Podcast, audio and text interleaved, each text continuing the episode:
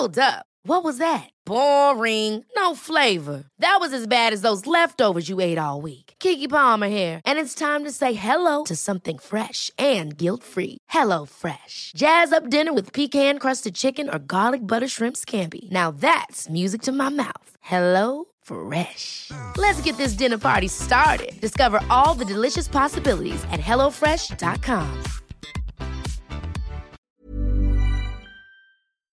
Me gusta escuchar Coffee Break, pero he de decir que no tienen ni idea de teoría de cuerdas. Y sus hipótesis sobre la estrella de Tabi son completamente ridículas. ¡Zas en toda la boca! Hola, soy Tavi Boyayan. Gracias por escuchar Coffee Break con las últimas noticias de la ciencia.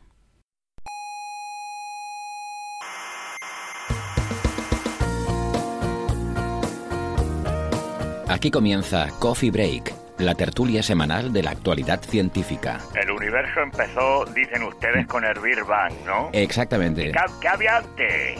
¿Qué había antes? ¿Listo? Yo- yo ¿Qué le- había yo- antes? yo- yo- yo le cuento. ¡Soberbios! ¡Científicos soberbios!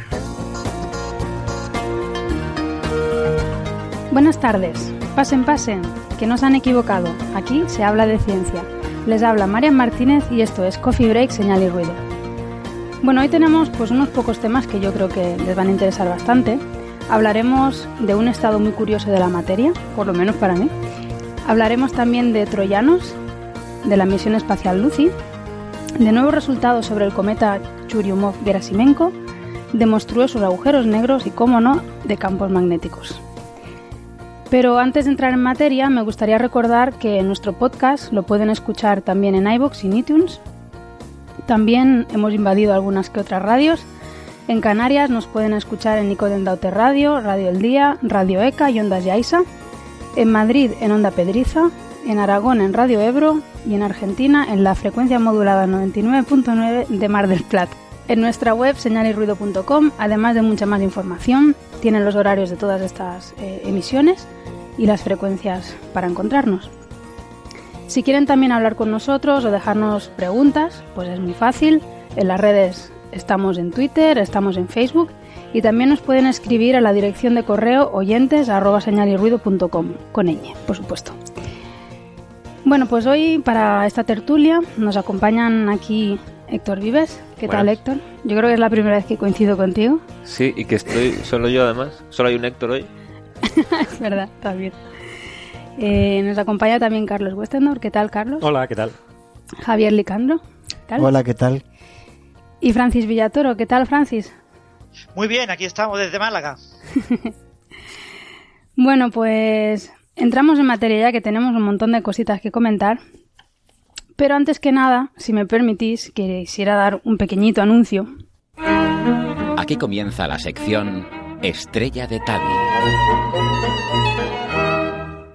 Eh, tampoco vamos a comentar demasiado, pero hace un par de días, si no me equivoco mal, Carlos, nos anunciaron, nos anunció Tavi, Tabeta Boyayan, que el primer artículo de todas estas observaciones que hemos estado comentando de, de la estrella de Tavi, pues eh, tuvo un- una aceptación bastante buena por parte de, del revisor, o la revisora científica que lo está, que lo está llevando. Así que bueno, en breve vamos a tener primer artículo de Tavi con nosotros incluidos como, como coautores. ¿Cuántos somos? ¿Cuántos autores? Son como... Pues lo he contado, son ¿Lo has contado? 199 más o menos 14 autores. Toma, Más o menos toma. 14. Más o menos 14. Bueno, ¿Nos tú ya pueden echar o qué? no, bueno, es que lo he contado solo una vez y he Ah, aplicado bueno. una estadística de Poisson. Muy bien. Eh, son un montón de gente y, y bueno, eso pues dice mucho de ella también, ¿no? Porque ha conseguido, yo no sé ni- muy bien ni cómo, ¿no? Eh, aglomerar a tantas personas tan, dife- tan diferentes, además, cada uno con su tipo de observación, de institutos que además ni nos conocíamos ni nada, ¿no? Y Es estamos todos ahí metidos en un primer artículo. Después, obviamente, van a salir eh, artículos mucho más específicos. Pues el nuestro supongo que saldrá en algún momento Esperemos, de esperemos. espectroscopía. Pero bueno, eso que lo comentaremos supongo que eh, en breve. Esperemos que se acepte rápidamente. No- ¿habéis apuntado de una revista importante y muy prestigiosa o os habéis quedado en una del montón? No, no, bueno, prestigiosa, no sé qué es. Astronomía y Astrofísica o APJ, ya no me APJ acuerdo. Letters, ¿no? APJ Letters. Eso ya ¿no? es Sí. casi... Primera división, ¿no? APJ Letters. Ah, sí, sí. Sí, sí, sí. Y No, bien, o sea, en, en, el artículo básicamente es un poco un artículo de presentación a lo que va a venir en el futuro, ¿no? Todas las Mm. observaciones que se han hecho simultáneas de, de estos eventos últimos que se han detectado, eh, fotometría, espectroscopía, un montón de cosas y, bueno, no voy a comentar mucha cosa para no adelantar, pero va a estar interesante. Es de lo que se está haciendo desde mayo, ¿no? Sí. Son las observaciones que se han visto post-Kepler, Ujú. que se han podido observar desde Tierra. Y, o sea, los eventos que se han podido ver desde Tierra, post-Kepler. Y bueno, todo el- monitoreo que se le ha hecho a, a la pobre estrella, ¿no? Y vais a esperar a que esté aceptado el artículo para colgarlo en Archive. Eh, ella, va- ella quiere esperar a que el, el- el árbitro o la árbitro lo, lo acepte. No tiene que aceptarlo el editor de la revista, pero sí por lo menos Hmm. tener una respuesta positiva de... Creo. Creo que dijo. O sea eso. que para principios del año que viene, enero o por ahí. Yo no creo ni que tarde tanto, sinceramente. Yo creo que va a estar ahí. Ah, bueno, de hecho, ya que has hecho una referencia temporal, debería de confesar para la gente que nos está escuchando que al igual que en las teles, nosotros somos un refrito, porque esto está grabado con bastante antelación, porque ya previmos que en las fechas navideñas pues iba a ser complicado encontrarnos todos juntos. Este es el especial de Navidad, ¿no? Efectivamente, De hoy hecho, estamos estamos... vestidos de Papá Noel y Sí. Mamá Noel. Aunque no nos vean. Exactamente. Adivinen quién está de aquí. Sí. Bueno, pues nada, hecho este anuncio, yo creo que podemos pasar al primer tema que tenemos para hoy, que es esta nueva detección, o no sé cómo llamarla, de un nuevo estado de la materia llamado Excitonium. El nombre, la verdad, que es bas- bastante malo, pero bueno, tiene su, su razón de ser, ¿no? Eh, yo podría introducir un poco qué es, pero si quieres, Francis, yo te puedo ceder la palabra ya de entrada, como tú quieras. Vale, si quieres yo lo comento un poco por encima. En los materiales sólidos que conducen la electricidad eh, se mueven ondas de electrones. Y cuando los electrones, para moverse, lo que hacen es saltar de lo que se llama la banda de valencia a la banda de conducción. Sí. Acordaros que los átomos tienen niveles energéticos, entonces un electrón eh, que esté en un cierto nivel energético puede pegar un salto al nivel siguiente. Ujú. Como tienes un sólido cristalino formado por muchos eh, átomos, eh, los niveles electrónicos de los diferentes átomos son tan parecidos unos a otros que se desplazan ligeramente y forman una banda casi continua. Entonces, la última banda, el último nivel electrónico de los átomos ocupado, genera la última banda ocupada en todo el, el material, que se llama la banda de eh, valencia, y la si- el siguiente nivel electrónico, que está vacío, eh, genera la banda de conducción. Entonces, para que los electrones se muevan por el material y conduzcan la electricidad, tienen que saltar de la banda de valencia a la banda de conducción. Vale. En los sólidos, cuando hablamos de electrones y de la ausencia de un electrón, siempre estamos hablando de cuasipartículas, ondas de electrones. Es decir, un conjunto de electrones, una onda de electrones, una onda parecida a lo que es la onda en la ola en los estadios de fútbol. La gente se levanta y se baja. Es decir, los electrones realmente no se mueven físicamente saltando de un eh, átomo a otro, sino que básicamente lo que hacen es saltar de niveles, ¿no? Pero cuando una onda de un conjunto de electrones, esa onda de electrones que solemos llamar electrón, salta de la banda de valencia a la de conducción, queda la parte de la banda de valencia vacía y se comporta como lo contrario, como una partícula de carga opuesta. Se Sí. llama hueco. Entonces yo genero una pareja hueco-electrón, que son dos ondas que se propagan con cargas opuestas por el material. Sí. Bien, como uno tiene carga positiva y el otro tiene carga negativa, hay una eh, potencial eléctrico, hay una interacción de Coulomb, una fuerza de Coulomb, igual que la que hay entre un núcleo atómico y los electrones que dan vueltas. Entonces se pueden formar estados ligados. Un estado ligado electrón hueco se llama un excitón. Eso es un estado que se ha observado ya de hace muchísimo tiempo y que se teorizó en la década de los 60. ¿Qué pasa con el excitón? Fijaros que el electrón es una onda que se comporta básicamente eh, de electrones como un fermión.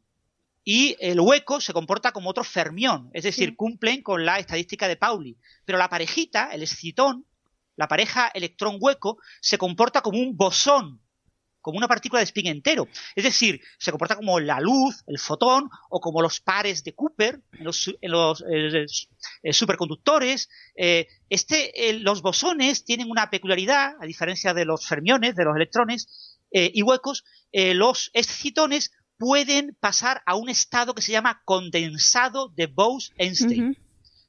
Que básicamente es la misma idea que eh, produce el láser, que produce Sí. eh, los superconductores, que produce bueno los condensados de Bose-Einstein, que ya fueron premio eh, Nobel, creo que en el año 99, por su descubrimiento en el año 95. Eh, ese estado condensado de Bose-Einstein de excitones ocurre a una alta temperatura comparado con lo típico cuando yo tengo átomos, un gas de átomos Claro, enfriados tiene que bajar, para sí. tener un condensado de Bose-Einstein con átomos que se comporten como bosones, eh, requiero temperaturas del orden de microkelvin, ¿eh? millonésimas de grado sobre el cero absoluto.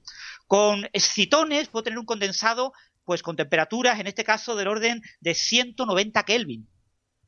190 Kelvin son eh, una temperatura altísima, ¿no? Con lo que podemos estudiar este tipo de condensados a alta temperatura. Entonces, eh, en 1968, eh, Bert Halperin y Thomas Rice predijeron que existiría un estado condensado de excitones Sí. en un semiconductor y este estado le llamaron excitonium, excitonio. Es un nombre que pusieron en aquel momento. Eh, durante los 80 y los 90 ah, era muy, muy difícil realmente eh, experimentalmente observar este estado, porque hay otro estado que es muy parecido, que es un estado de Peirce, una transición de fase, que es muy complicado distinguir ambos estados. Ya eh, en los últimos cinco años se han desarrollado unas técnicas eh, espectrográficas que permiten distinguir ambos estados por la manera en la que se llega a dicho estado. En la manera en la que se llega a dicho estado hay un acoplamiento entre yo veo los estados utilizando ondas electromagnéticas, es decir, básicamente usando rayos X, entonces eh, tengo un estado eh, que eh, se compone de una parte electromagnética y de una parte excitónica, a lo que llamo un plasmón. Bien, pues el- en la transición al estado condensado Bose-Einstein, el plasmón se comporta de manera distinta a cómo se comporta en el otro estado, en el estado de. Peirce. En, eh, justo a- muy cerca de la temperatura crítica, es decir, yo tengo que tener una resolución energética muy buena en mi análisis espectroscópico, yo puedo diferenciar entre el comportamiento, lo que se llama la dispersión, cómo varía con la energía ese plasmón, cómo se mueve ese plasmón. Si ese plasmón se mueve de manera suave alrededor del punto crítico, tengo un estado de Peirce, pero si se mueve de manera eh, como si tuviera un, un valle, como si tuviera la- la- dos esferas una al lado de la otra, pues esa, ese, esa curva que tiene una pequeña singularidad, entonces tengo un estado de tipo excitonium. Vale. Entonces, en este artículo que se ha publicado en la revista Science, afirman los autores que han observado algo bastante parecido a lo que es un excitonium. Sí. Y Ellos- ellos lo si se claro, confirma, sí. será la primera observación del excitonium. Pero a mí lo que me, Pero, perdona, lo que me resulta todo chocante de todo esto, eh, yo puedo entender, ¿no? Lo que esto se comporte como un condensado, pero es que el hueco no es una partícula. Yo sigo sin entender. Yo para mí, cuando me contaron esto hace muchísimo tiempo en la carrera, ¿no? De que tú podías describir el comportamiento del electrón en un supercon- en un semiconductor o podías de- describir de manera alternativa eh, el del hueco, digamos como comportamientos opuestos. Entonces lo veía como una formulación matemática, o bien lo haces con los electrones, o bien lo haces con los huecos, pero todo más o menos eh, es, digamos que estás describiendo el mismo comportamiento. Pero lo veía una, como una idea conceptual, pero no entiendo que puedan acoplarse un electrón y un hueco. Eso es lo que a mí me... eh, es lo que yo no, no llego a entender. O sea, el hueco no es nada, es una ausencia de... Sí, ¿Cómo- bueno, cómo se entiende eso? es, Es nada. Es exactamente igual que el electrón. Es decir, lo que tú te tienes que olvidar, eh, Marian y todos los oyentes, Mm. es que cuando alguien que trabaja en física del estado sólido dice la palabra electrón, no está diciendo lo mismo que un físico de partículas dice cuando dice la palabra electrón. Son dos palabras completamente distintas, que significan dos objetos físicos completamente distintos. El electrón en física de estado sólido es una onda de electrones. El electrón en física de estado sólido tiene una masa efectiva, una masa efectiva que cambia con la energía. En los excitones, los electrones, por ejemplo, en un, en un semiconductor, tienen una masa efectiva muy pequeña, pero muy, muy pequeña. Por eso se mueven a velocidades relativamente eh, bajas. Eh, un, eh, una- un electrón, por ejemplo, entre comillas, repito, la cuasipartícula electrón en grafeno se puede mover como si su masa efectiva fuera exactamente cero, como si perdiera toda su masa efectiva. Sin embargo, los electrones no pueden perder su masa. Es decir, eh, imagínate que lo que tienes es, lo que llamas electrón es una onda de electrones, es una onda como la ola Sí, del mar, ¿vale? Y entonces tú tienes la ola donde hay ola y donde hay entre olas hay como un valle, pues ese valle llámale, si quieres llamarle así, hueco. Entonces, desde el punto de vista teórico, la descripción matemática cuántica de esa onda de electrones y de esa onda de huecos Vale, es ya. exactamente idéntica. Claro, es que yo lo veía como un caso individual, pero es cierto, vale, más o menos ve lo que, lo que estás diciendo, sí. Ah, Entonces, la, la masa efectiva, por ejemplo, Mm. eh, eh, de estos excitones, los excitones son como un átomo, tienen como el hueco y el electrón dando vuelta alrededor, o el electrón y el hueco dando vueltas alrededor, ahí están las dos opciones, y eh, la energía de enlace que, lo- que los une es del orden de un 0,01 electronvoltio. Es del orden de, de 150 veces más pequeña que la que une un electrón y un protón en un átomo de hidrógeno. Es decir, esto es un estado eh, fácil de excitar eh, energéticamente hablando. Por eso se puede conseguir este- estos excitones Claro. a, a temperaturas muy grandes, por ejemplo, del orden de 190 Kelvin. Vale, vale, sí lo veo. De hecho, eh, claro, mi duda, de hecho, la respondiste sin yo darme cuenta al principio cuando dijiste que los electrones realmente no se mueven, sino que van saltando unos de niveles y digamos que la mm, cuando tienes un montón de ellos, pues la, la visión global es que tienes efectivamente una onda y parece que algo se, se desplaza, pero lo que están haciendo individualmente es subir y bajar. Vale. Exactamente, es como, como lo de las, eh, como la, la- la onda mexicana, esta que llaman, la ola mexicana, la ola de los Sí. estadios de Los fútbol. estadios, sí. Sí, Eh, la persona se levanta y se baja, y cuando tú lo miras de lejos, tú ves perfectamente una onda que se mueve, ¿no? Claro, claro. Y esto es lo mismo que pasa con las partículas en el mar, eh, con las ondas sonoras. Es decir, realmente tú no mueves realmente el aire, sino, eh, eh, sino lo mueves muy poco, l- oscilan en los pequeños paquetes, ¿no? En las olas del mar, la- la- las eh, pequeños paquetes de, los pequeños volúmenes de control de agua eh, hacen como un movimiento circular y se mueven hacia arriba y hacia abajo y tú ves una ola que se desplaza como eh, de manera eh, eh, longitudinal, pero en realidad el movimiento es vertical, ¿no? igual que en, en el estadio de fútbol. Pues aquí ocurre algo muy parecido. Vale, vale. Muy interesante, la verdad.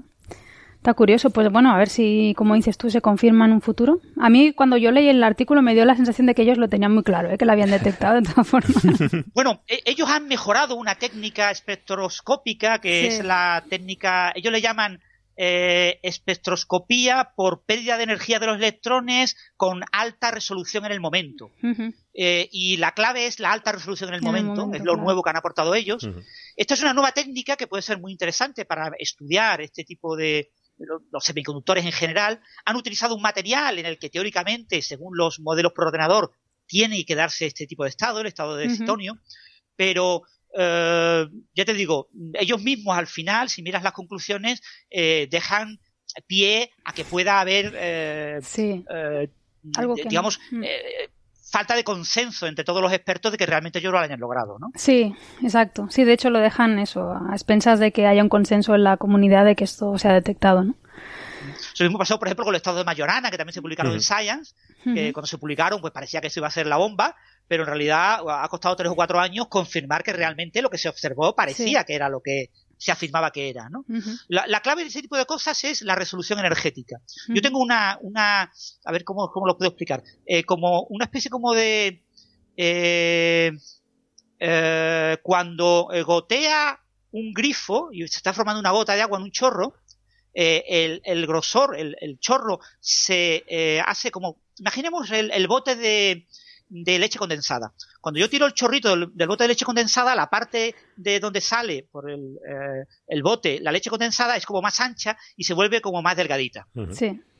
El problema es eh, ver si esa transición más delgadita es una transición que es eh, se va como adelgazando y suavemente se cierra o si se va adelgazando y de manera brusca llega a un pico. Sí, sí. Entonces, distinguir si eso es un pico o es algo suave no es algo fácil, porque requiere una gran resolución energética. Tengo que ver con mucho detalle eh, el comportamiento de esos, de esos excitones. Y entonces, eh, lo que hemos visto es una cosa que aparenta ser de ese tipo, pero mm, podría haber dudas. Es decir, se necesita mejorar esta técnica experimental de medida y para co- poder confirmar, y por supuesto de manera independiente por otros grupos, que se ha observado realmente el excitonio. Bien, bien. Oye, y como a modo de curiosidad, no sé si, si lo sabes, ¿cuántos más estados de la materia hay predichos y por observar? Es que a mí me ha sorprendido. Infinidad. Me ha decir, sorprendido que hubiera un estado así. Mira, eh, en, en, eh, eh, física de partículas, un físico de partículas tiene que inventarse una partícula. Eh, en física teórica, un físico teórico tiene que inventarse una teoría. Y en Mm. física de estado sólido, un físico que trabaja en estado sólido tiene que inventarse una transición de fase a un nuevo estado de la materia. Hay tantos estados de la materia casi como físicos que merezcan llamarse físicos en estado condensado. Muy bien. Bien. Y hay algunos de esos físicos son especialistas en sacar varios estados. Y durante su vida han predicho decenas de estados. ¿no? Bueno, Bien, en eso nosotros... sabría con- decirte. Hay... Pero esto es realmente un estado de la materia, no. ¿Vale? O sea, esto no es un estado de la materia. Bueno, es un Esto es condensado. estado claro. de los Mm. electrones en sí. un semiconductor muy concreto, que es el diselenuro de titanio. Ya, ya. ¿Vale? O sea, eh, eh, y no conocemos ningún otro material en el que esto se vaya a poder observar próximamente. Una cosa muy, muy específica. Entonces es un estado de los electrones en un material muy concreto. Vale. Un estadito de la materia. Un estadito. Estadito. ¿Qué decías, eh, Javier? Nada, nada, que si nosotros fuéramos a tener este eh, tantos este asteroides como, este, Como investigadores, ya vamos por 700.000 cali- bien, bien, este, Pero falta un millón o así, ¿no? bien catalogados, nos faltan astrónomos. Faltan astrónomos. Oye, Faltan mira, astrónomos. mensaje. Oye, mira, es el me tienes mensaje. una excusa. Bueno, pues nada, si os parece, mm, podríamos comentar lo de la supuesta, bueno, supuesta no, sobre la rueda de prensa que va a dar la NASA hoy eh, en respecto a la misión Kepler. Se supone que tienen que anunciar algo, algún descubrimiento nuevo. Eh, Otra lo tierra. anunciarán en, sí, seguramente, en un par de tierras. horitas, en Más un par de horitas. Marian, Marian, recuerda que hoy es 14 de diciembre, Sí. jueves. Sí, jueves. Lo digo por si los oyentes lo escuchan otro día, que sepan hablamos cuando hablamos de hoy es pasado. 14 No, no, que lo escucharán otro día seguro. Seguro. Seguro. Esto es el pasado, pero para nosotros es el futuro. O sea, em, La, pre- la previsión de los aquí sentados y, y de nuestro colega ahí en, Sí. en la pantallita este, es que será una tierra en zona habitable. No, O muchas, ¿no? o más de una. sí. Muchas tierras o Mínimo una. ¿no? Mínimo, Mínimo una. una. Mínimo. Pero alrededor de estrellas G o estrellas tipo solar o estrellas M.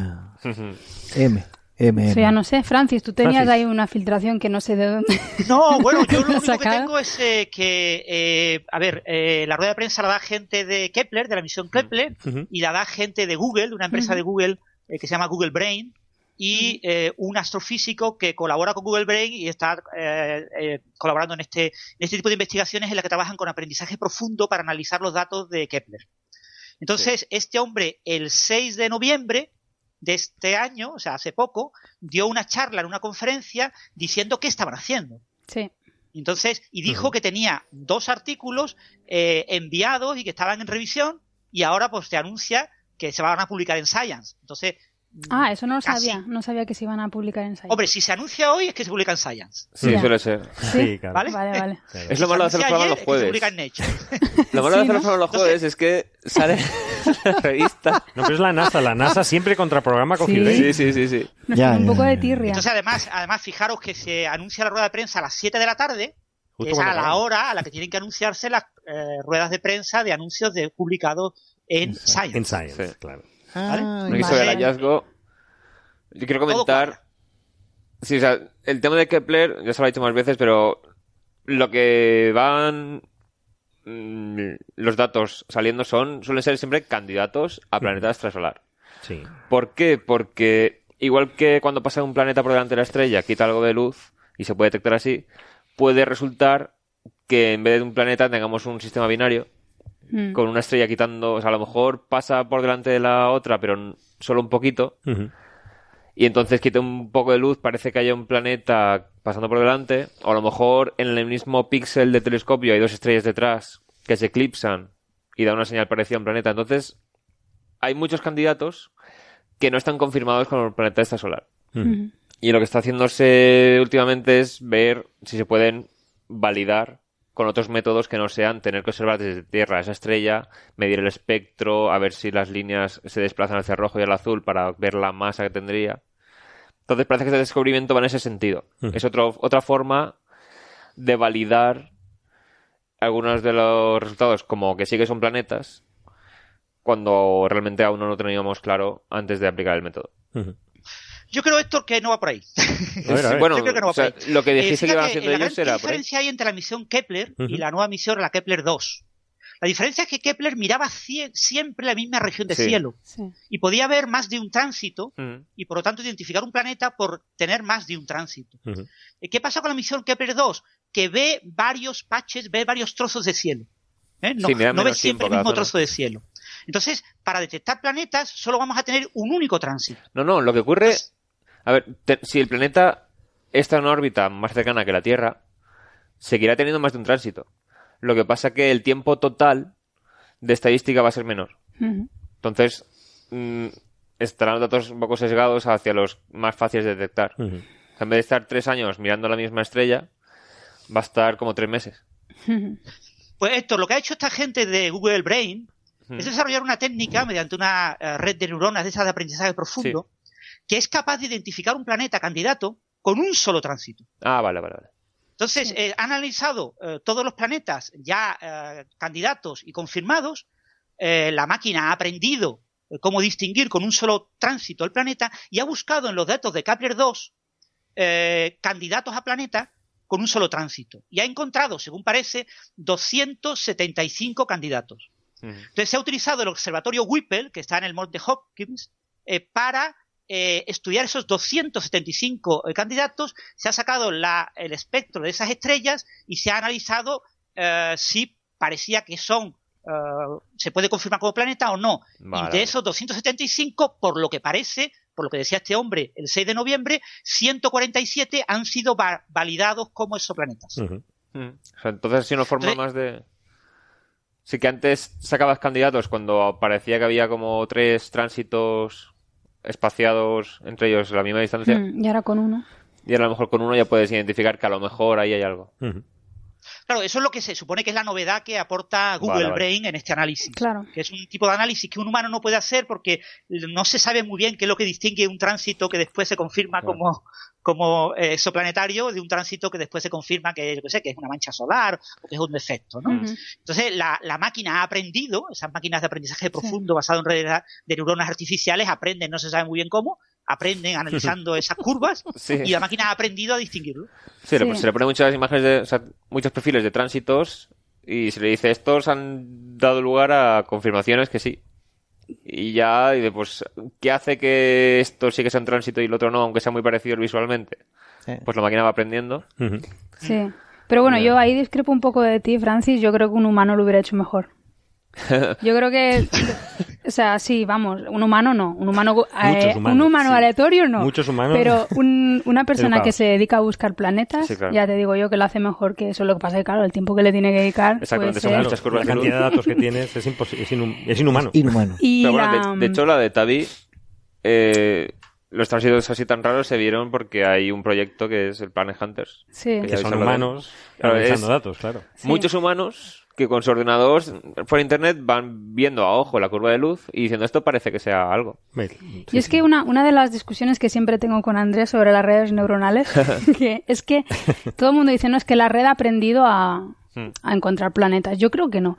Yo creo que la red interpola sobre un montón de datos que tú le das. Entonces, si tú le das un montón de datos de esto es un planeta, esto también, esto también, y, esto, no, lo es, y esto no, lo es, y tú le enseñas algo, pues dentro de lo que tú le has enseñado te va a buscar si sí o si Sí. no, ¿vale?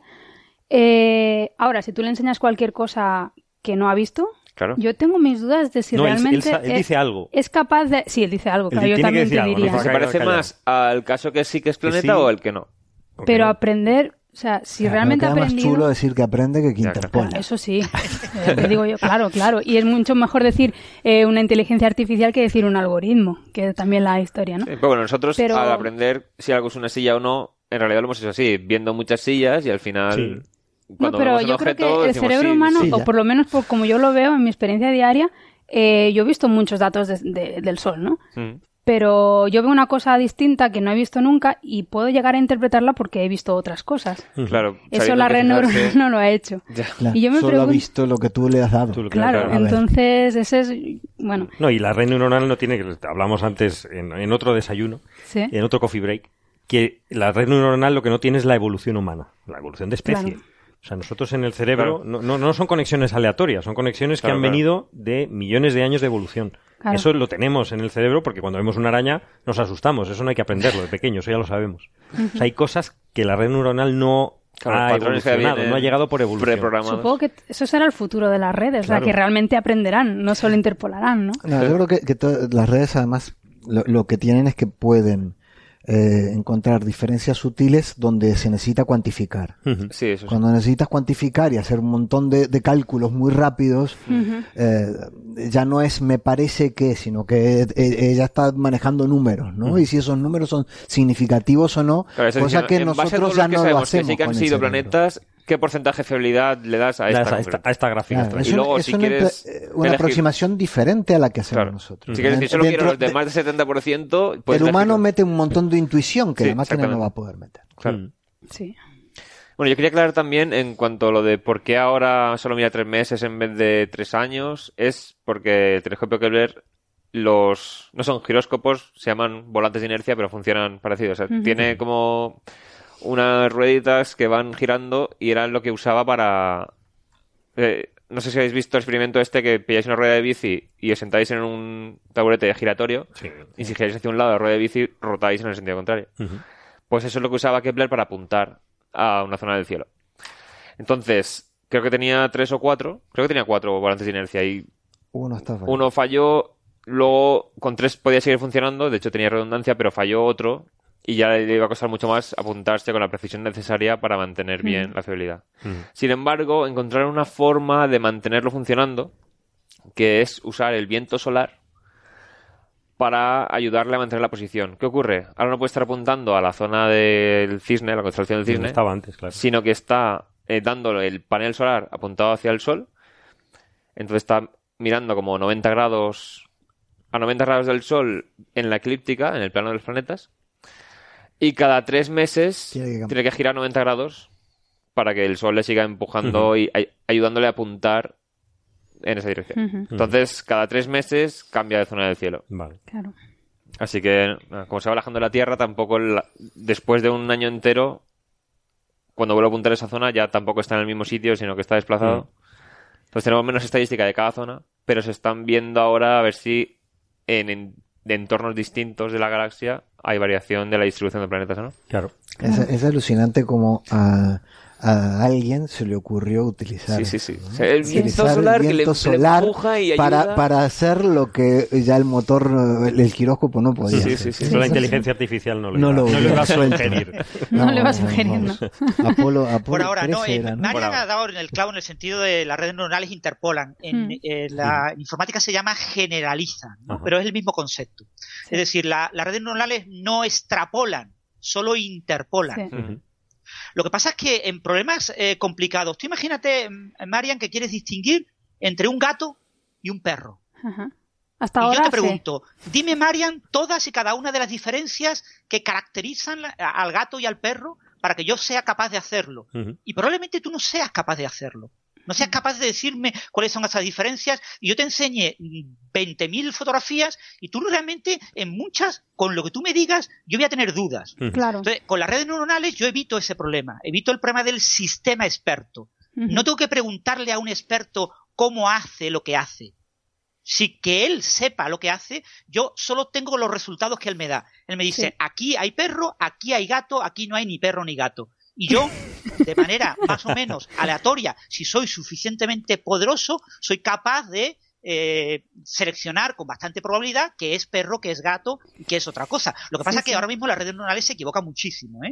Claro. Se sobreentrenan, tienen muchísimos problemas, ¿eh? Todavía Sí, estamos sí. en una fase primitiva. De hecho, pero, recuerdo- eh, sin lugar a dudas, son una herramienta muy, muy útil para interpolar, para Sí, sí, no, generalizar. no, no me quejo de ella. O sea, No, no. Quiero- contar eh, un caso de, potencial, vamos, de una red neuronal. Salió hace poco un- en un tuit, lo vi. Que claro, para entrenarla con imágenes de gatos, Creo que lo que hacían era que luego pudiese generar una imagen de gato en plan aleatoria Sí, a partir general. de la información recibida. ¿Qué pasa? Algunas de las imágenes de gatos que habían metido eran memes de gatos que tenían Claro. el texto. Entonces, a la hora de generar una imagen de gato, le ponía texto así aleatorio que... Textos de gato con texto, ¿no? Sí, lo típico de gatos con la- las letras así muy blancas arriba Sí, y abajo. el- los memes, ¿no? Claro, eh, entonces salía en la imagen del gato generada, era letras así aleatorias y no iba, no iba recto tampoco. Con una cosa de Pablo Coello. de- No, no, era let- letras sueltas. Pero claro, la máquina no le habías dicho, esto no es gato. Le has dicho, entre las imágenes de gatos, hay gatos que tienen esto, que tienen estas letras arriba y abajo. Qué bueno. Hombre, si le das a com- de comer basura, la pobre red neuronal Claro, claro. basura. Es que- Sí, sí, sí. Sí, claro. Hay que tener mucho cuidado no- con, con, No controlan. con lo- con lo- con el- las muestras que le das para aprender, claro. Pero es el futuro, ¿eh? O sea, el futuro es que todos los que estamos aquí presentes Sí. tengamos un teléfono móvil integrado en nuestro cuerpo, Oh, probablemente con una cámara en nuestras, eh, en forma de lentillas en nuestros ojos, Sí, sí. y que todo lo que veamos durante el día sea analizado por Google, por una versión eh, Google futura, en la que mediante redes de neuronas artificiales se clasifique esa información y cuando lleguemos a casa por la noche, digamos, ¿qué es lo más interesante que he vivido yo hoy? Y la red Claro. neuronal te saque y te decida Y qué partes de tu, qué nuevas personas has conocido, qué cosas más interesantes merecen la pena que tú registres y tú dirás sí o no y registrarás tu vida y todos tendremos nuestra vida registrada eh, gracias que- a que has tipo de hecho tecnología. mal. Eso puede ser en menos de 10 años. Estos son tus errores vitales. Errores, te insultará, en fin, será muy frustrante, es fantástico. Sí, sí. No, pero bueno, hasta ahí yo creo que hay camino que recorrer. Pues, Me hace muy, siempre mucha gracia cuando entro en alguna página de, yo qué sé, de lo que sea, ¿no? A comprar, me lo invento una camiseta, ¿no? Oh, y bueno. entonces eh, me pongo a mirar el correo y me veo un anuncio al lado de... mm, ¿Se te ha ocurrido mirar aquí? Y es la misma Es tienda. la digo, misma a ver. tienda, sí. Es muy típico esto. O sea, vamos a te, ver, te salte dan poco siempre lo que ya has. Exacto. Digo, pues vaya inteligencia. Yo en una, una tienda me compré sí. de, para un traje así de, me- de medieval, me faltaba la parte de la- los protectores de brazos, ¿no? Lo único que comprar en esa tienda es eso. Por tanto, todos los mails promocionales me mandan más Más de eso. de lo mismo. En ¿Quieres comprar otros 300? O sea, entre estos de lo mismo que ya tienes. Sí, sí. Sabéis que eso funciona por un sistema de apuestas. Eh, Claro. Los diferentes comerciales que tienen contratado ese espacio de publicidad eh, compiten entre ellos, hacen una especie de, de, eh, como una casa de apuestas, ¿no? De- eh, una competición por ver quién puja más por ofrecerte a ti la información. Entonces ellos tienen un modelo, un modelo de, de ti, de tus últimas interacciones con eh, sus sitios web, y entonces a partir de ese modelo deciden lo más interesante que eres como cliente para ofrecerte esto. Entonces apuestan una cantidad de dinero al sistema y el sistema coge el que más haya apostado y, y da esa publicidad en ese momento. Madre. Oh, Madre Entonces, mía. eh, Pues ese sistema, fiesta, ¿no? de hecho, mejor, eh, uno de entonces, es- sistemas más utilizados es español. Instalarse el AdBlock y ya está. Y entonces no puedes leer nada porque te dice, oiga, que tiene usted un adblock, quítelo, que si no, no puede leerlo. Digo, pues, por Fuera eso tengo un adblock. Esto Que ya me ¿no? compré el microondas, que no me den más. Pero ¿y si es ligeramente diferente, De microondas, que me lo compré hace un mes. Fíjate, por ejemplo, que tú miras en, en Amazon el microondas y después lo compras, yo que sé, en Mediamar. Sí. Entonces, eh, Amazon sigue creyendo que todavía no has decidido a comprar el, el microondas porque Que ya no tiene de acceso a la información de Mediamar.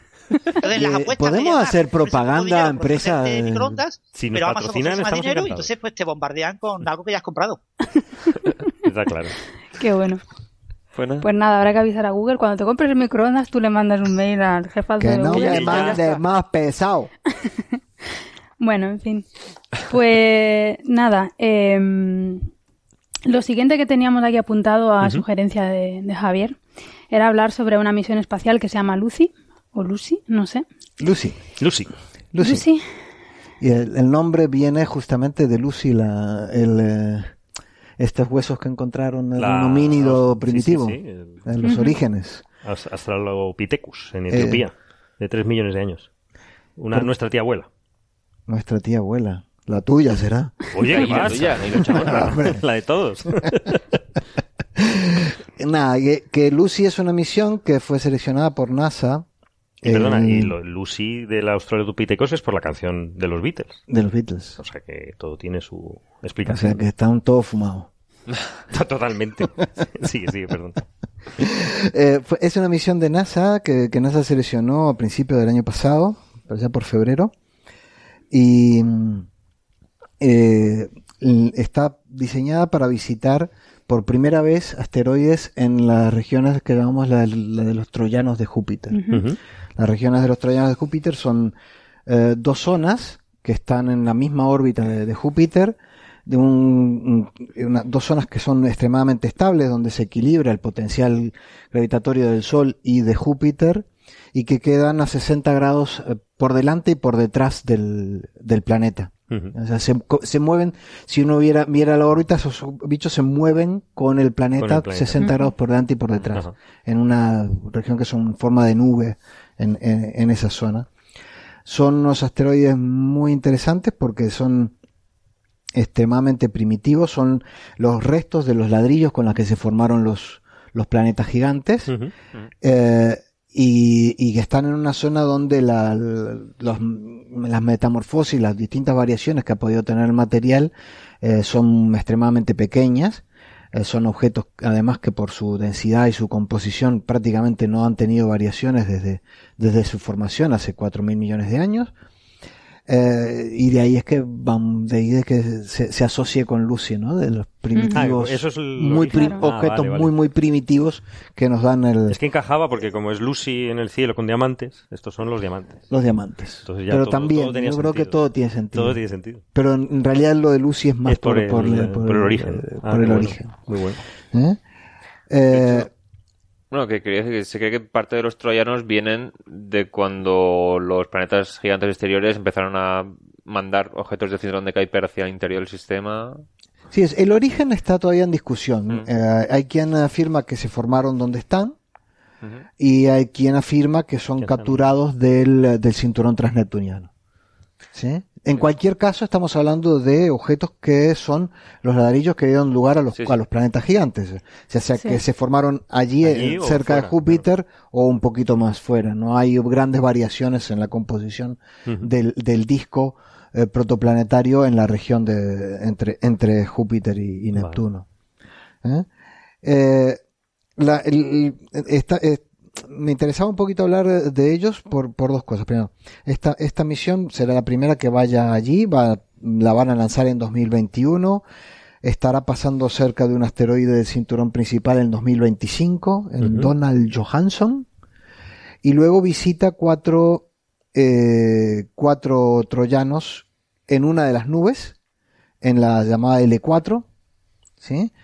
Eh, pasa, hace flybys, ¿sí? Simplemente pasa cerca, se luego lo mete en una trayectoria hacia el otro, se encuentra con el otro, y luego vuelven a hacerlo pasar cerca de la Tierra y lo mandan para la otra nube, la otra nube que troyanos, está en el otro lado. a visitar a un, a un asteroide, al troyano, al, al único troyano binario que conocemos, que sabemos que es específicamente binario, que es Patroclus.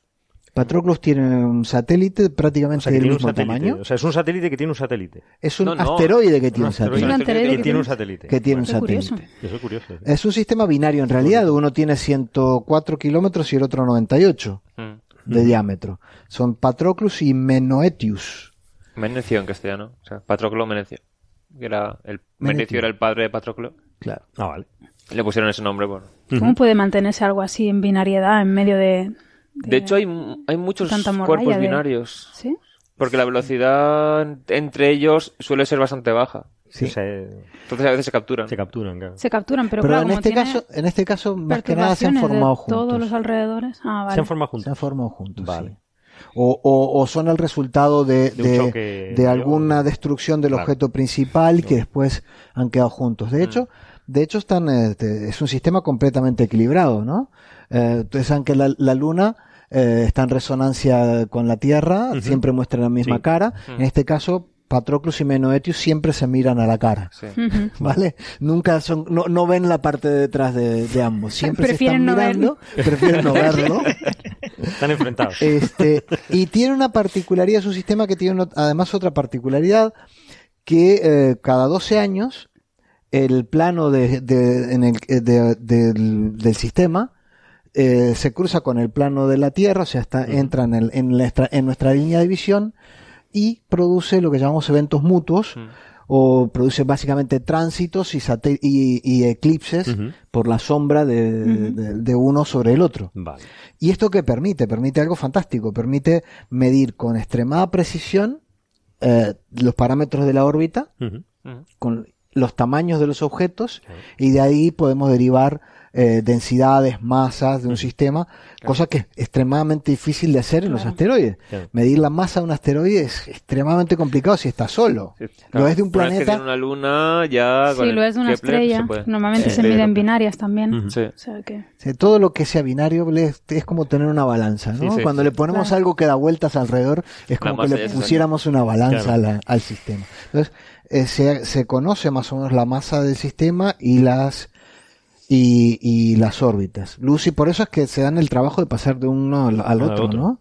Este, para llegar a Patroclus. Y justamente en noviembre hemos comenzado otra temporada de eventos mutuos de, de Patroclus Menoetius y los estamos observando. Ya tenemos dos registrados, uno de ellos muy bien registrado con GTC.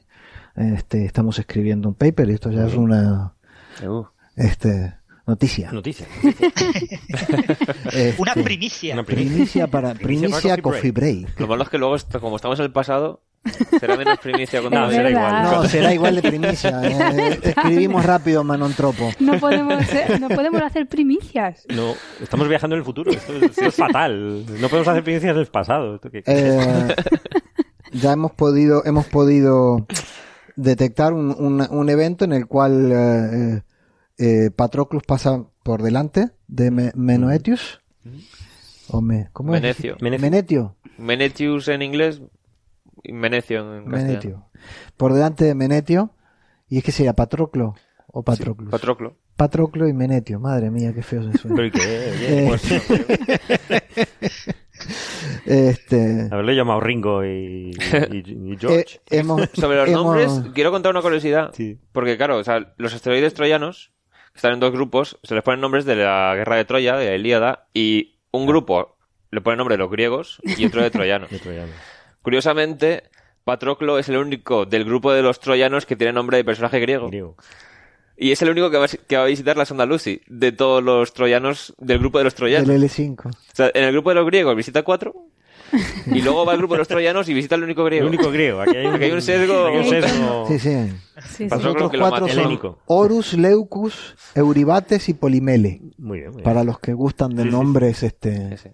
A Patroclo lo mató Héctor. esta. bueno, Tú luego se quieto. enfadó y Aquiles mató a Héctor. Ups. Tú sigues diciendo nombres que yo tengo un primo que tiene, va a tener un niño ya. Yo creo que hoy era el deadline. Ay, pobrecito, y no. no, y no, tienen nombre. Pues como se copia. el No, nombre? No, no. tienen nombre, así No. que me lo los, voy, me los voy apuntando. Cuando No, se emite el programa, a lo mejor ya lo tiene el hijo. Igual, igual, igual. Imagínate que tienes un hijo y le pones Claro, Me-. Menetio. Para cuando se emita el Menetio. programa ya Menetio, existe. no, Vale. pobrecillo, no, es que, que te va a llegamos odiar. tarde a todo. A todo. Va a odiar a su tía por el resto de los siglos.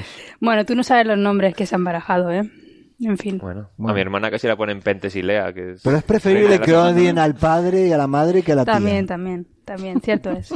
¿Y esta misión no la han recortado? No, no, no, El- no. el es- momento, no, es una misión. Una vez que ya están aprobadas, Ya, no hay manera. Sí, ya está. ya, eh, no hay manera de cortarlas, ¿no? Este, así que nada, estamos este para cambiar un poquito de, de aquí solo se observa Tavi, Tavi, Tavi, Tavi. Bueno, eh, que hace tiempo que no damos la lata con Tavi, ¿eh? Es verdad. ¿eh? Vamos a ver. Hoy ni siquiera en la introducción del programa hablaste de Tavi, pero enseguida rasca Tavi. Es verdad. Eh, Es una cosa. Esto es pero Tavi Break. Que lo hice, a Tavi break. lo hice a traición totalmente. Ni siquiera le alertó a nuestros eh, amables oyentes sobre, sobre Tavi. Con lo interesante que está. David. ¿Cómo es? Que ahora, por cierto, tiene, en vez de un disminución de brillo, tiene un aumento de brillo. Ha aumentado y ahora Tú, vuelve tú, otra Y ahora vez vuelve. Eh, es- a lo mejor estaba todo el rato con menos brillo que tocaba con polvo delante, no sabemos. No, no, ha vuelto otra vez a la normalidad. Ha vuelto a la o sea que normalidad. ha sido un ¿Para aumento qué de dije brillo. Tavi? Ya están hablando de Tavi de vuelta. Sí, ¿Para qué pero lo has sacado tú el tema de Tavi. Es que es un espíritu libre, Tavi. Claro, o sea, Sí, sí, hace lo que quiere. la. Y cuando lo entendamos, hará otra cosa. Claro que sí. Claro, es en plan, el nivel que tomamos como referencia sin nada delante, a lo mejor tenía cosas delante porque ahora ha habido aumento de brillo o ha aumentado de brillo la estrella, no sabemos. Al principio se creía que el aumento de brillo era porque no habíamos cogido la buena referencia. O sea que, como tú Claro. dices, estaba ya tapada de entrada. Pero está volviendo a bajar.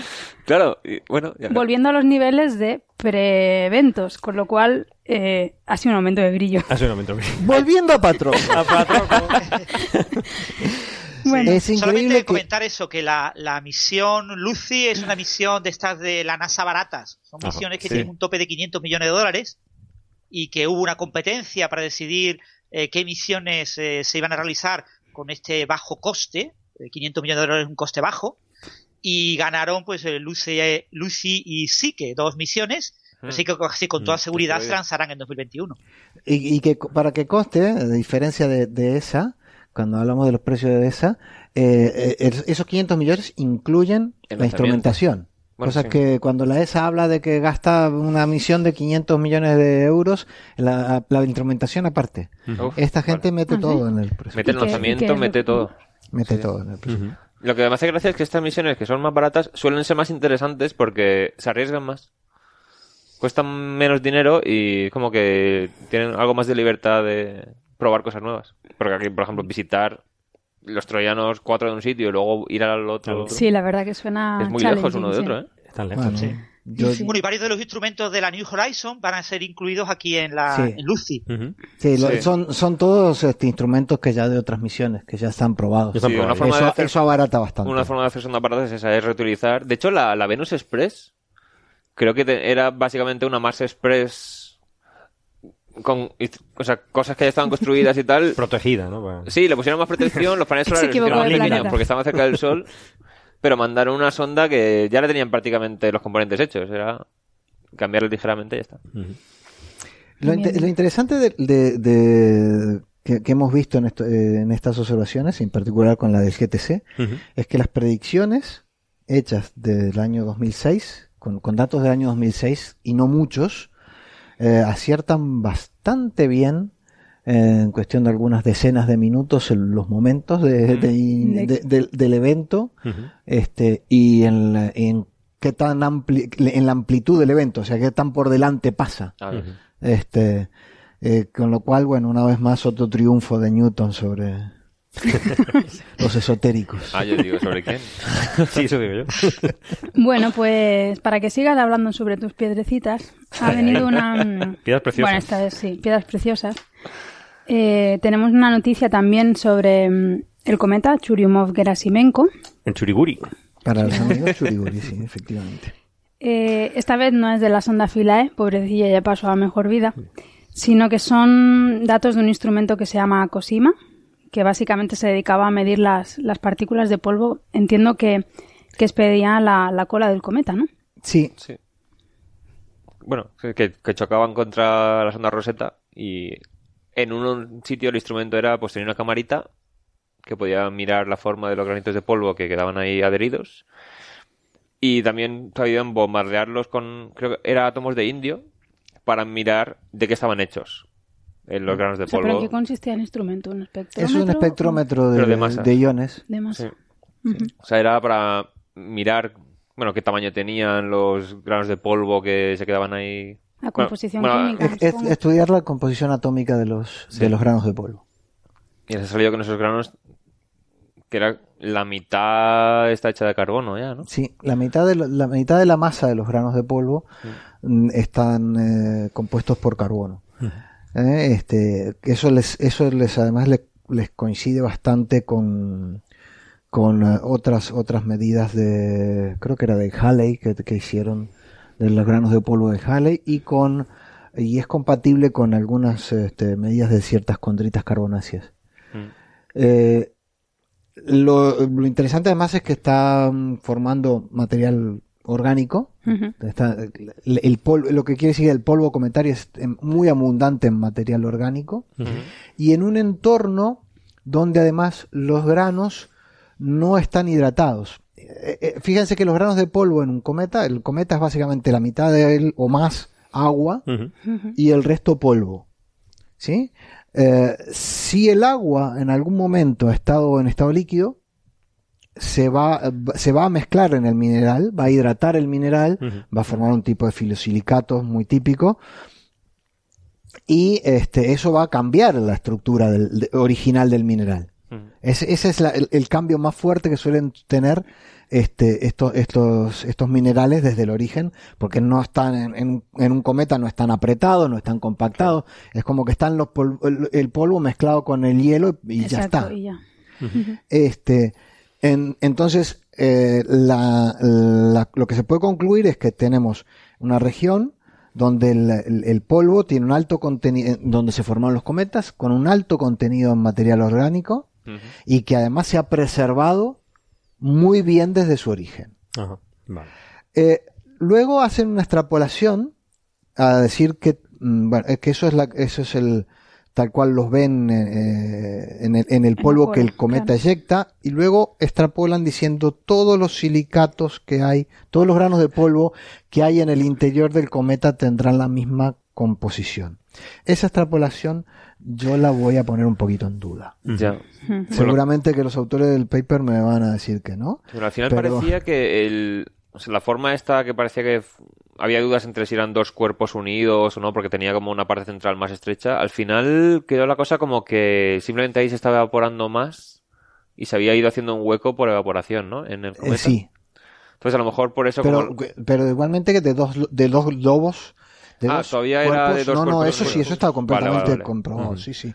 Vale, yo decía eso, que como la Que parte hay, dos, central- que hay dos cuerpos que, que se juntaron distintos, Vale, pero la- vale. la- incluso la orientación de las capas es diferente. Vale. Claro, yo decía eso, si la parte central es la que más... O sea, cada vez está más interior la parte expuesta. No, pero el por problema, el problema es el siguiente. El problema es el siguiente. Los cometas tienen un alto contenido de volátiles. Sí. Algunos de esos volátiles son metano, Bueno, volátiles significa que se que se- evaporan que- que cuando se, se sub- calientan. material que se sublima cuando lo calientas, ¿sí? Que pasa eh, de, de hielo a gas. ¿eh? a gas. Y, pero tenemos eh, volátiles con contenido de carbono, como metano, volátiles con, con contenido de nitrógeno, como SN.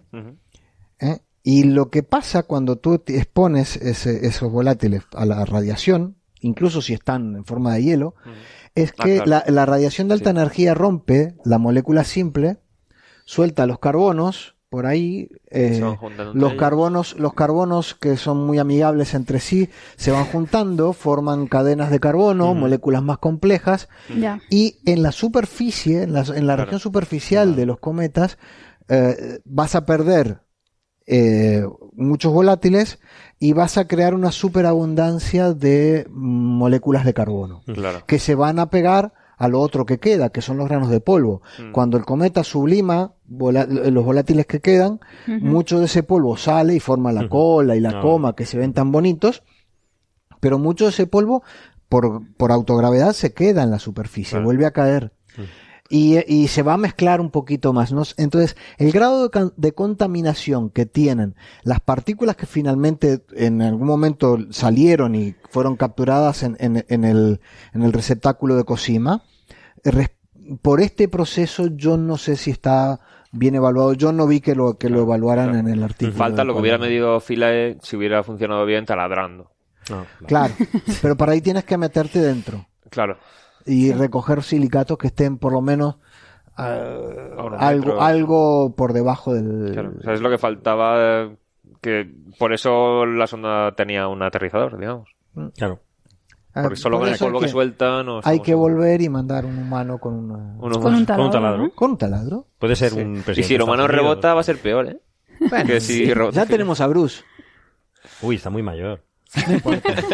Tú no has visto Cowboys. Bruce Willis, dices. Pues. Aquel de los Bruce Cowboys. Springsteen está estupendo. En fin. Entonces, Bueno. sí, es un resultado muy interesante, pero Ujú. que, que, Sí que hay que... eh, que lo que muestra sí es que eh, evidentemente los cometas han sido una fuente de moléculas orgánicas y de agua, pero sobre todo de moléculas orgánicas muy grande eh, a la hora de, eh, de bombardear cu- durante sus bombardeos también muy abundantes a la Tierra. ¿no? Claro. Ya que, De hecho, un estudio anterior del grupo, lo que medían era como de complejas eran las moléculas de carbono y combinan estas dos cosas para decir buena parte de la materia orgánica del- de la Tierra, a partir de la cual se formó la vida, podría haber venido ya bastante compleja desde el origen. Sí. Sí, de Claro. hecho, de hecho, eh, por ejemplo, en Halley ya sabíamos que, que estaba cubierto con muchas partículas CHON, C-H-O-N, carbono, Mm. hidrógeno, oxígeno, nitrógeno. Y, y lo que sabemos de los estudios eh, de la espectroscopía de los objetos como los transneptunianos y demás, y de los trabajos que se hacen en el laboratorio, irradiando justamente con partículas de alta energía eh, hielos simples, es que se va formando como hidrocarburos Claro. eh, a partir de metano, por ejemplo. El metano lo irradias lo suficiente y con el tiempo tienes una cosa roja o negra, pegadiza, asquerosa en la, en, en la, en la placa del, en la placa donde, donde antes tenías hielo de metano. Sí, y eso es lo que está pasándole a estos bichos. Se monta Sí, un- tienes se, se- se llenan de un, de un manto de irradiación cuando están muy lejos en el cinturón transneptuniano. Eh, como los cometas vienen de por ahí, cinturón transneptuniano o incluso más lejos, en algún momento se meten para adentro y ese manto se rompe por, por la actividad del interior. ¿sí? Pero mucho de ese material se queda por ahí. Claro, de hecho hay parte que se emite como polvo y luego vuelve a caer sobre el cometa. Claro, y luego ese polvo se mezcla con, Claro. con el material orgánico que se, complejo que se formó en el exterior. No es que estén llenos de orgánicos complejos desde, el- desde la formación, Claro, vale. pero en la cáscara, en la superficie, Sí, del- hay, se hay forma, reacciones químicas. se, se cubren de hidrocarburos. Sí, sí. Sí, hidrocarburos y otro material con Bueno, eh, seguimos la discusión dentro de un ratito, pero yo creo que es momento para despedirnos de nuestros amigos y amigas de la radio. Así que quien quiera que nos siga escuchando en el podcast, que tenemos todavía un montón de cosas interesantes que contar. Bien. Y para las radios, pues nos vemos otro día. Hasta luego. Venga, hasta luego. Hasta luego.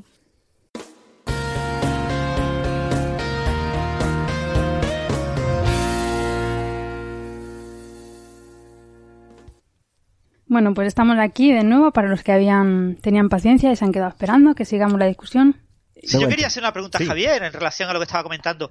Eh, no sé si os acordáis que eh, cuando eh, Rosetta observó la superficie de- del cometa, encontró unos agujeros Mm, y Hmm. entonces se, se teorizó de que se formaban oquedades en el interior del cometa, que se derrumbaba la parte superior, y entonces eso dejaba eh, visible eh, la parte de las paredes interiores del agujero. Y Es claro, eso estaba protegido por la parte de la superficie. Y también eh, creo recordar que eh, gran parte de los chorros que se observaron en imágenes de 67P tenían su origen en estos agujeros. Por lo que es muy posible que muchos de los granos de polvo eh, que haya observado eh, este instrumento Cosima de, de Rosetta sean de esas emisiones que provenían de esos agujeros, con lo que en parte eran de origen del interior del, del cometa, ¿no? ¿Tú qué opinas, Javier? Ese es un buen punto, sí. Quizás, quizás en ese, en ese sentido, este, al- alguno de los granos de polvo eh, vengan de, de- pueda decirse que no sufrieron esos procesos, sí, sí. Eh, Los desarrollados durante una órbita. Lo que, lo que, lo que sucede de todos modos es que esos, eh, los, los procesos de, form- de- de formación de orgánicos son bastante rápidos, Mm, ¿sí? Y estos bichos pasan una temporada en una zona donde reciben muchos rayos cósmicos. claro. ¿Vale? Entonces, mm, el- incluso lo que esté dentro de las paredes de esos agujeros eh, no está libre de, de haber, de haber sido bombardeado por rayos cósmicos. Eh, es cierto, se forman, eh, eh, se forman como, como tubos hacia, perfectamente circulares hacia Sí, adentro, porque hay que pensar que los cometas eh, tienen un montón de espacio vacío en el interior, ¿sí? Incluso pueden haber eh, zonas donde se forman como, como burbujas de, de gas en algún momento que no llega a salir y en algún momento eso, eso explota, pero tiene una pequeña explosión, que eso se ve en los cometas, tienen Sí. muchos outbursts, muchos este, incrementos bruscos de, de actividad por producto de justamente de la, de, de, de- de la eyección de mucho material en un evento de ese tipo. ¿eh? Y una vez que abres un agujero, le empieza a derrumbarse la pared, las paredes, ¿no? La- las paredes de ese, de ese agujero y, y de ahí queda una, forma circular. Pero sí es interesante lo- que, lo que planteas de que, de que mucho del polvo pueda venir de allí, porque es verdad. Lo que, lo que, lo- sobre todo lo que viene de allí es, eh, es material que sale como colimado, ¿no? El, el, el propio agujero, el hecho de que, de que el material se sublime dentro del agujero y, y- y lo que sale se colima por salir de ahí, ¿no? Sí. Es por salir de dentro de, de- de- de- de esa zona circular. Este, es, es- eso, ese material puede, puede que sea, tenga una composición más primitiva que el que estaría fuera, fuera. La pregunta es si Cosima es capaz de diferenciar de dónde viene cada grano de Claro. polvo. Me supongo que no. Claro, esa es la gran pregunta. El Supongo. artículo no comenta nada al respecto. Entonces, No, no creo que sea posible, porque luego Bueno, que se sale para afuera se mezcla con en todo. cuándo ha caído cada grano. Sí, pero no, no vas a saber si viene del, Claro, que hacer siquiera- un modelo 3D que haya de cap- los sido capturado dónde estaba... sí. cuando Mm. pasaba por, por frente al jet, pues además una- está a una distancia donde seguramente no lo harían eh, hacer eh, pasar con por, Es que por- pasar encima de un jet demasiado activo por, por pa- simplemente por proteger los instrumentos, ¿no? Yo creo que no se podía controlar muy bien. O sea, los jets se iban descubriendo conforme Rosetta también estaba orbitando ya. Sí, ¿Qué- qué pero, pero no, pero en la fase más activa no estaba, no Ya, claro, estaba sí, tan sí, es cerca. verdad, es verdad. La fase más Entonces activa ya, la ya, la- eh, ya el material se mezcla con Sí, todo el material de la coma en general. ¿no? No me acordaba de eso. Cuando estuvo en el perihelio se alejó más. Pero sí, podría ser interesante plantearse eh, bajar a uno de esos agujeros y medir el material ahí. No, no creo que sea Otro fácil trabajo más para. Bruce Willis. Ay, Dios mío. No va a dar abasto. A la vejez viruela, le viene todo el trabajo encima. Bueno, Yo aprovecho entonces este para agradecer la invitación y por hoy me voy a despedir, los dejo hablando de, de agujeros negros. Vete a trabajar, demás, que nos dejas aquí. que ahora la vida se me va a complicar un poquito. Sí, señor, sí, señor. Muchas gracias. Bueno, Hasta venga, gracias. Un placer. Hasta luego. Bueno, pues tenemos ahora para finalizar dos temas que tratan sobre agujeros negros, supermasivos los dos. No sé qué le apetece más empezar hablando, si por campos magnéticos. ¿Supermasivos los dos? Sí, ¿no? No, uno no. Uno es estelar. ¿Qué quieres, No. el pequeño o el grande? Como el cual es estelar. El, El de V404 Signy. ¿Es un binario? Ah, Es una estrella- perdón. Sí, sí, sí. Cierto, cierto es. Tienes razón. Eh, Sí, tiene de 9 a 10 Sí. masas solares. Bueno, agujeros negros los dos. Sí. ¿Qué os apetece más hablar de magnetismo o de...? Empecemos por el magnetismo, ¿no? Que está más cerca, ¿no? Del Instituto Astrofísico de Venga, Canarias, ¿no? Que por eso lo, un poco lo escogimos, ¿no? Que- Pues yo tengo que... magnetismo, No, yo tengo que confesar que no. que no. O sea, que yo, yo lo escogí por el título. Luego me di cuenta cuando lo estaba leyendo. Yo es que, lo, o sea, no lo hago, tampoco es que lo haga siempre a, a propósito, pero no me suelo fijar tampoco muchísimo en los autores. De hecho, Ajá. me ha pasado un montón de veces de leer un artículo y decir, oh, que esto qué interesante, y entonces me da por ver quién lo ha hecho y me, doy- me llevo unas sorpresas. Sí, sí, pasa. Como O sea, esta, La, la de nota de hecho. prensa era del IAC. Nota de prensa del IAC, Directamente. sí. Bueno, yo lo vi por otra fuente, pero Mm. sí que, bueno, lo cogí por el título, en realidad. Eh, luego sí, se da la casualidad que, bueno, a ver, no, no, no, no es gente del IAC, ¿eh? De GTC. Ah, ah. Sí, sí. Lo que pasa es que el segundo autor, por ejemplo, sí que es alguien que conozco porque colaboró, Sí, colaboró no, bastante, y además pero- este, este agujero negro, la- el V404 Cygni, Sí. ¿no? Da, da la casualidad que es muy del IAC, el agujero negro. Sí, es verdad. Porque este es el que descubrió un compañero nuestro. Sí, Pero ahí veo realmente. cua- cuatro autores tienen afiliación con el IAC. sí, Sí. claro. O sea, supongo Vale, que... Sí, es, es, un, es un agujero negro binario. Este Sí. agujero negro Bueno, es de... o sea, no, o sea, un o sistema sea, binario. es un con- sistema binario donde uno es un agujero negro y una estrella. El agujero negro de 9-10 masas solares y la estrella de 0,7 masas solares, una tipo K, estrella Ujú. K3, que está a 8 años luz, una Sí. cosita así, que se conocía ya como nova, es decir, que, que- que emitía fulguraciones. Tiene O sea, ciertos periodos de ti- actividad. Tiene sí. periodos de actividad. Ya se conocía desde el año 89. Ujú. Y nuestro compañero Jorge Casares ¿Fue el que lo descubrió? fue el que le- en el año 91 escribió famoso artículo de que efectivamente midió, eh, dijo que era un agujero negro y, y midió la, el periodo ¿no? de, de seis días en torno al, al- a la estrella de tipo K. O sea que es algo. Lo que pasa es que en ese momento Jorge Casares no tenía t- trabajo. O sea, no te- estaba justo en medio Vale. de, de conseguir la plaza. Entonces la noticia era que un astrónomo en paro descubre un negro. ¿En serio? Y eso fue bastante gracioso. Qué bueno. No hacía ninguna gracia, pero hombre, Jorge tiene mucha valía. Carlos, y, destaca que Jorge también es coautor de este nuevo artículo. Sí, sí, por supuesto. Con, con- Sí. con muchísima gente. Sí. Como esto se ha observado, este, este objeto, ¿no? El binario, esta nova, se ha observado con CIRCE, el, el instrumento infrarrojo de Gran Tecán, aquí en Canarias, el Ultracam de, del William Herschel de, de aquí en La Palma también, y luego con un satélite de rayos X, el NuSTAR y un telescopio en radio, ¿no? Entonces está- están todos los, los, los, los- Sí. No, bueno, aparte este... las personas el- de, de, de Gran Tecán, por supuesto, ¿no? Y- El primer autor o la primera autora, porque por el nombre la verdad que no, no sabría decir, pero el segundo autor sí que este es el, el- el investigador principal, de hecho, del instrumento CIRCE, que es Ajá. el que eh, mide en el infrarrojo, Eh, y él es una persona que colabora asiduamente con, con un, grupo estelar de aquí del IAC, o sea que es normal que haya eh, autores de aquí. ¿no? Sí, gente cercana, vamos. Eh, bueno, pues... Y un poco lo que, lo que han medido, sí, es, es unas fulguraciones, efectivamente, de este sistema binario, ¿no? Eh, en rayos X, eh, bastante complejas, ¿no? En óptico, en infrarrojo.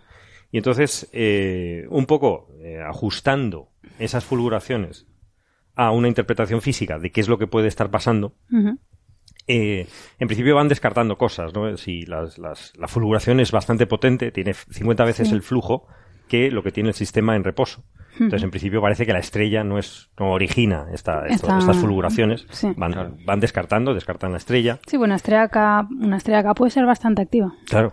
Entonces, bueno, ese, ese tipo de cosas. Pues 50 pero veces. 50 veces ya Es un- es un poco no existe el mecanismo para hacerlo, ¿no?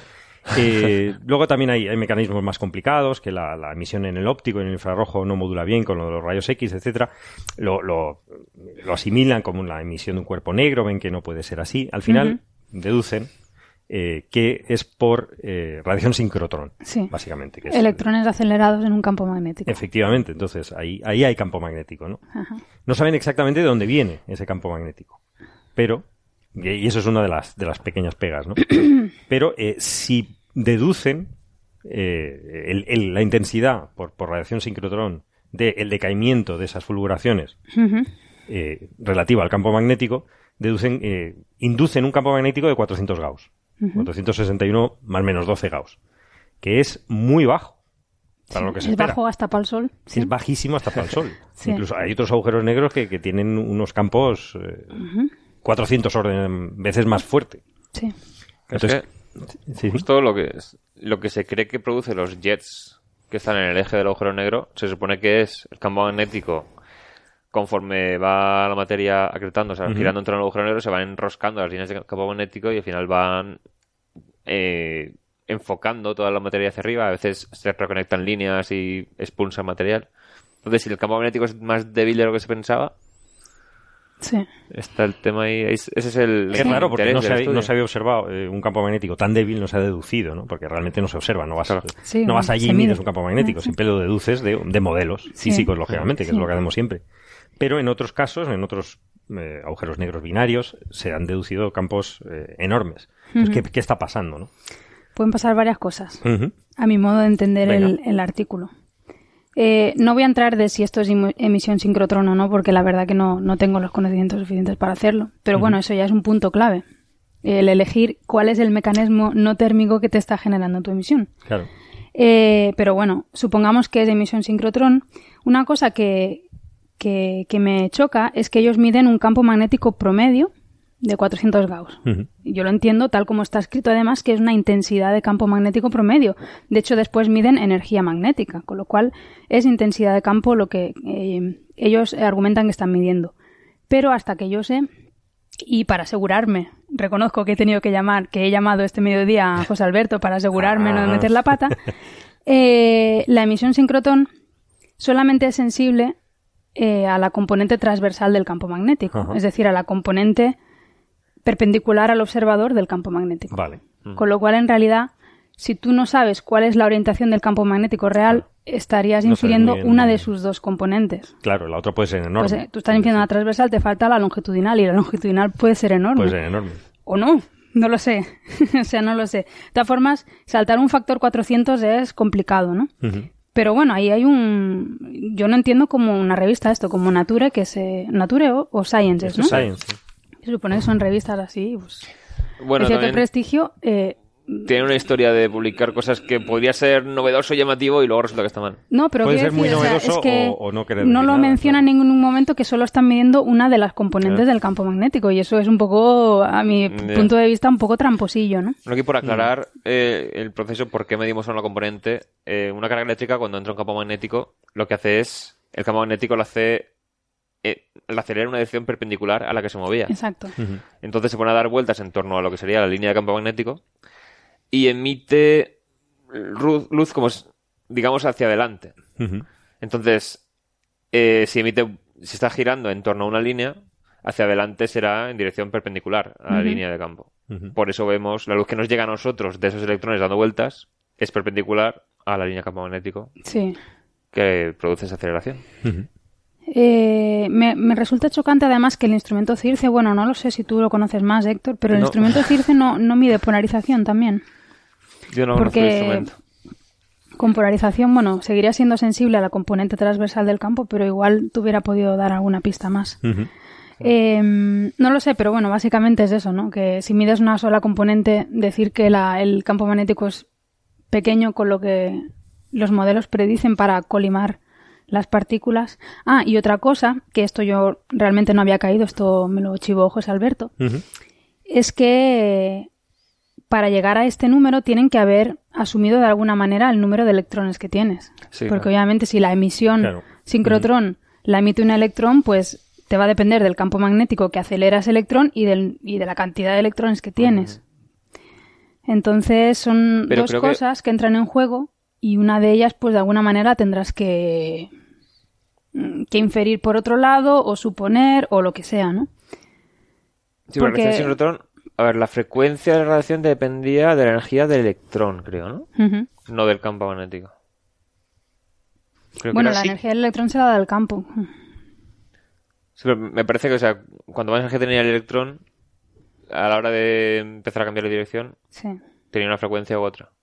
La rotación, sí. creo. Es La que frecuencia, sí. esto es de la carrera. Sí, eso de la carrera, Sí, la yo rotación de ahora mismo no me acuerdo. y tampoco quiero meter la pata.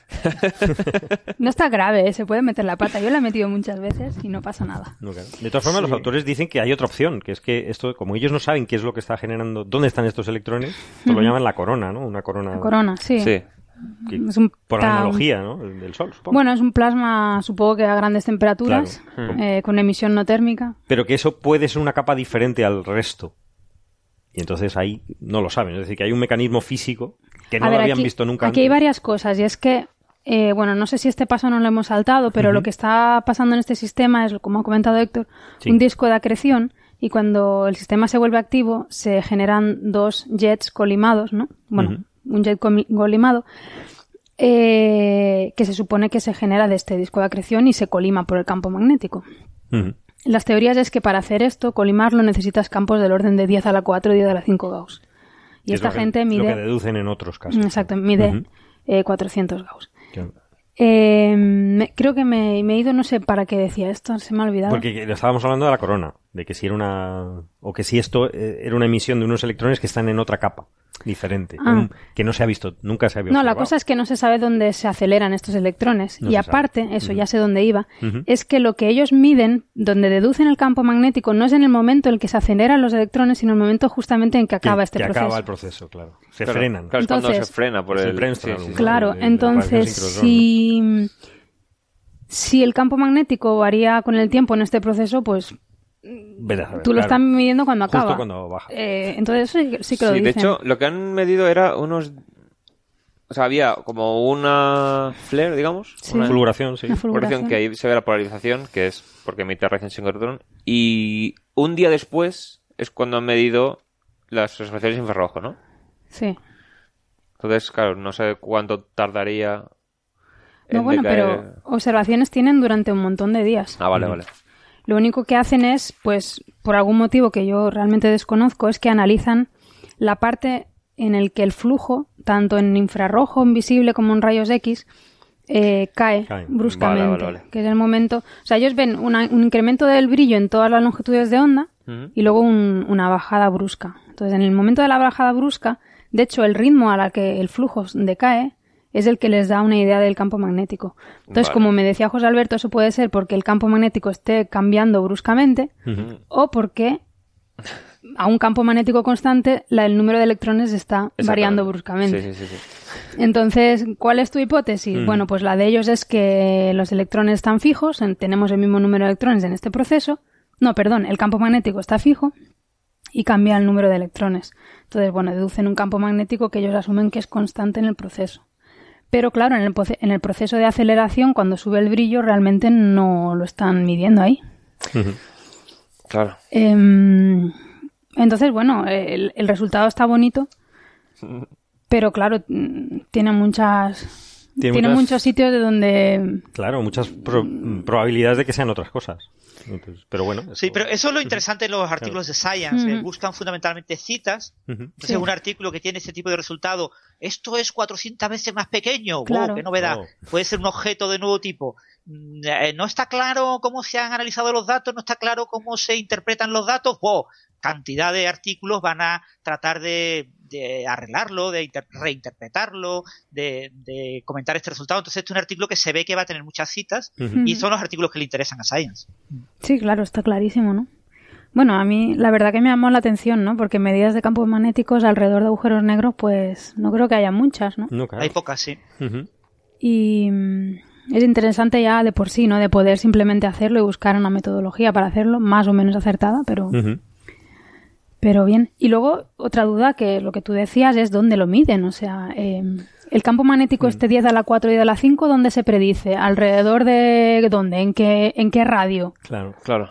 ¿En qué radio? en Eh, ¿Esto dónde lo están disco. midiendo? Porque el Ujú. campo magnético también se diluye muy rápidamente. Sí. Entonces, como comparan dos números que... mm, Ya. ah, ¿No? Entonces, bueno. Aquí se supone. Claro, como está el gas tan caliente. Espero que no, la gente del IAC que esté en este artículo no nos oiga, porque si no, me van a...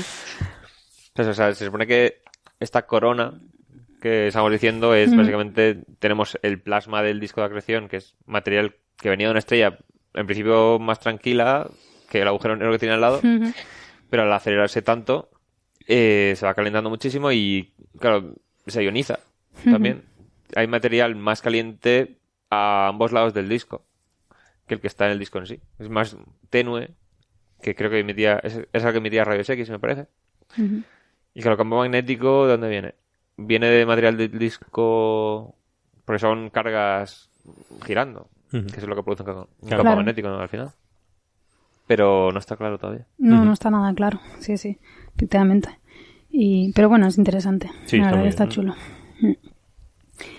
Bueno, pues si queréis después de destripar este pobre artículo, eh, que bueno, no quiero dejar una mala sensación, ¿eh?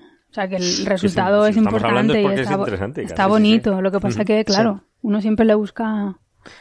De hecho, una manera bonita sería poder intentar medir polarización en esto, porque si ves polarización lineal y no ves circular, ya sabes seguro que es radiación sincrotrón. Claro.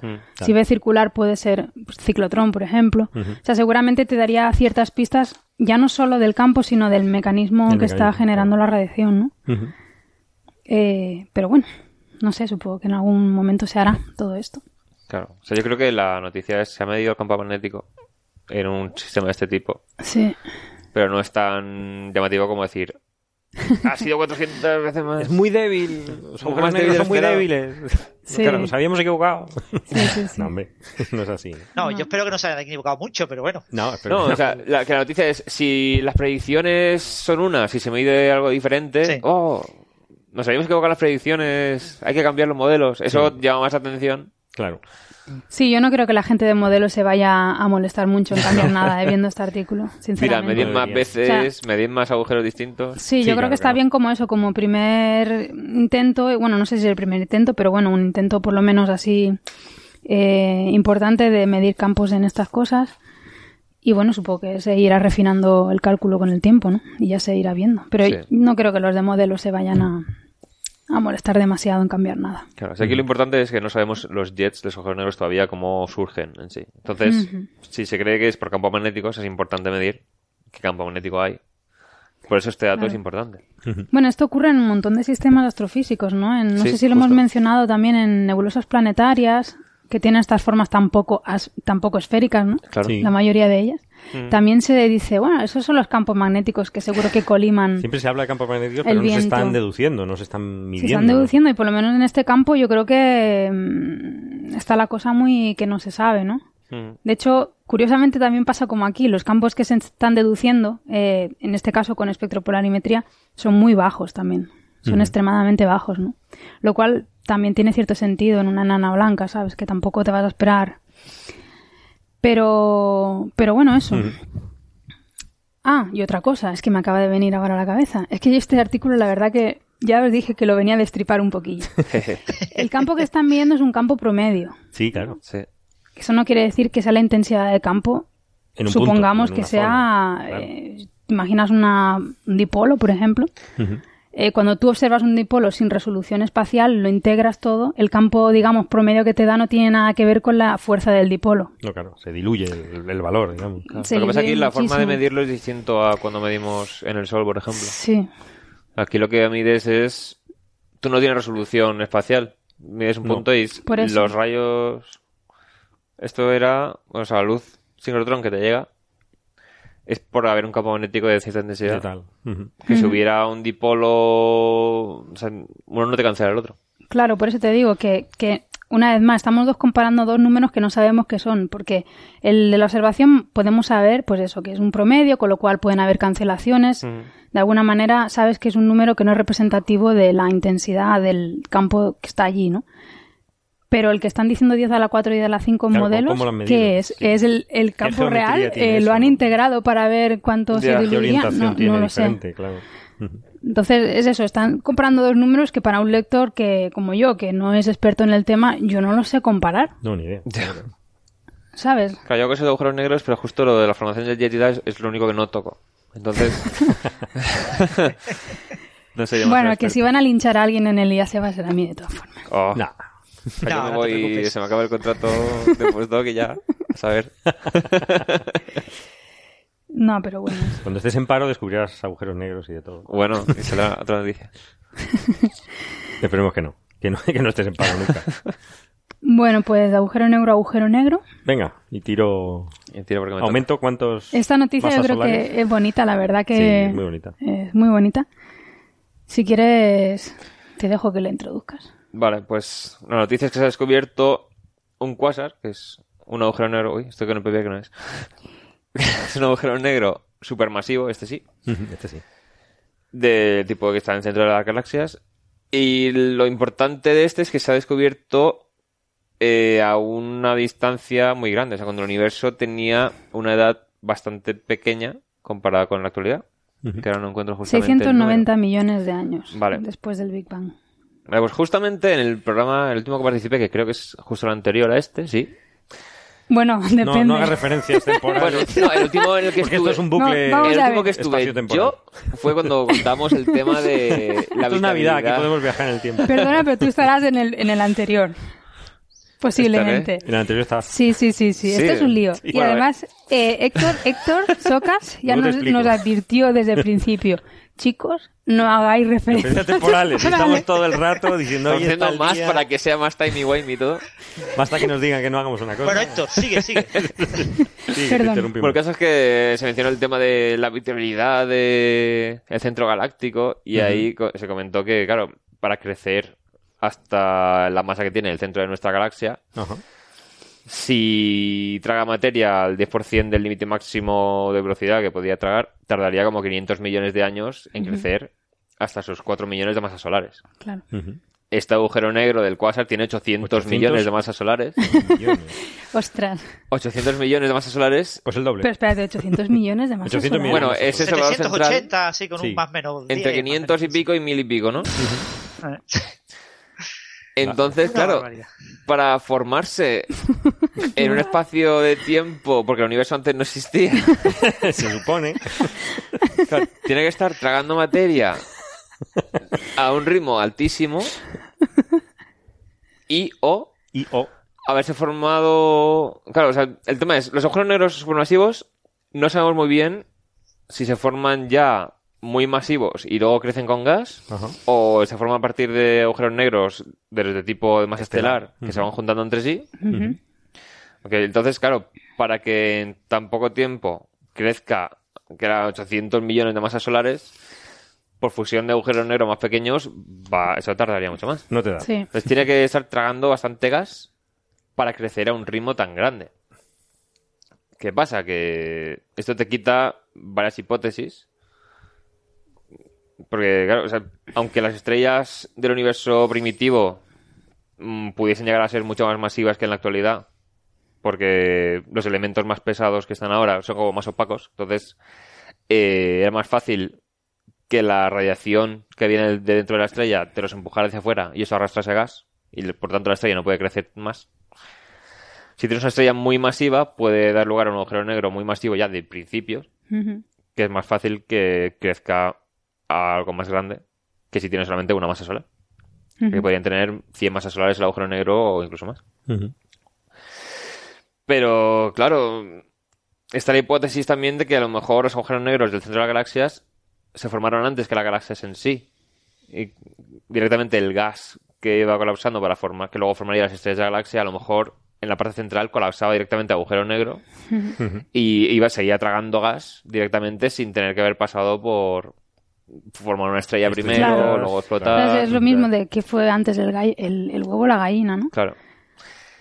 Entonces parece que tira, o sea, si es representativo este cuásar tan brillante y tan lejano y tan primitivo, digamos, si es muy representativo, pues mm, nos tira la hipótesis hacia el lado de los agujeros negros pueden formarse desde el principio ya los, los supermasivos y ya se formarán las estrellas alrededor de ese gas Mm. que les rodea, formando la galaxia.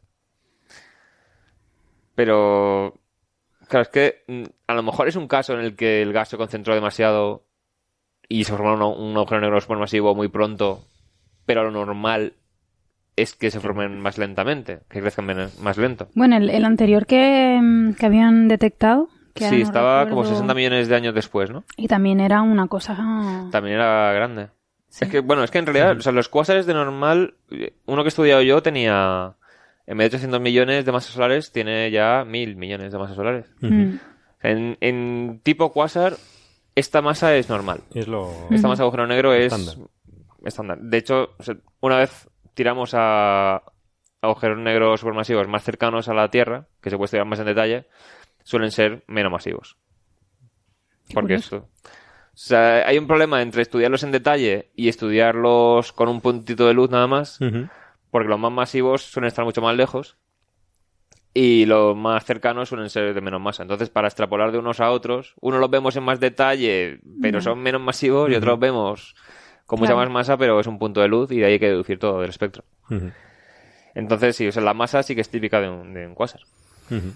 Pero es lo. El tiempo en el que se formó lo preocupante. Y de hecho, otra cosa interesante es que la luz que sale de ese cuásar parece que ha atravesado gas que era bastante neutro. Claro, eso es lo, por eso deducen que, que es tan antiguo, en teoría, en parte, ¿no? Lo La deducen del- por las líneas espectrales, por el, el desplazamiento al rojo, al rojo. Te dice que es muy antiguo, pero además Sí, es que deducen que, que el hidrógeno estaba no ionizado, o sea, que es la época justo que coincide. con el- sí, con porque en la edad temprana, en la parte temprana temprana de- del, universo del universo. tenemos primero eh, todo es un gas de partículas, los fotones que no pueden escapar de la materia porque Ajá. hay mucha densidad y Sí. temperatura to- todavía. Llega un momento en el que baja temperatura suficiente como para que los electrones puedan viajar libremente sin estar continuamente chocando con los Sí. electrones. ¿He dicho los fotones? Sí. Los fotones. Los fotones. Eso se llama la recombinación. Y ahí se formó. O sea, todos esos fotones que de repente viajan libremente, eh, conforme se van enfriando, dan lugar al fondo cósmico de microondas. Claro. Ujú. Pero claro, luego el gas que teníamos en el universo formando tal, se enfría y deja de brillar a temperatura como en el Sol, se enfría, se vuelve oscuro. Y hay una época entre ese momento Ajá. y que se formen las estrellas que el universo se llama la edad oscura, diga, de La edad hecho. oscura. ¿no? Sí. Entonces, luego empiezan a formarse estrellas, que las más masivas emiten mucho ultravioleta, eso ioniza el hidrógeno, entonces el hidrógeno que era neutro está en el espacio, se empieza a ionizar. Y creo que ahora, de hecho, la mayor parte del hidrógeno que tenemos en medio interestelar, intergaláctico, está ionizado. Eso se llama la reionización. ¿Y cuándo ocurrió? Es importante para cosas que hago yo, por ejemplo, de la materia oscura, porque también te puede tirar gas, la presión de radiación te puede tirar gas fuera de halos de materia oscura que fuesen poco masivos y dejarlos sin que se formen estrellas en ellos. Ajá. De hecho, pre- los modelos predicen que hay halos que...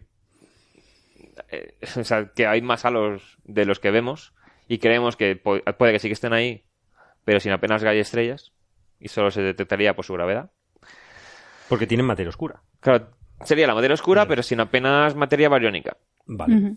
Y se cree que, claro, en la reionización, que hubo tanta radiación ultravioleta empujando gas y ionizando el gas, en qué momento haya tenido lugar la reionización te va a influir en cuántos de estos halos tengan estrellas y cuántos no. Claro. Entonces, el medir cuándo tuvo lugar también es importante.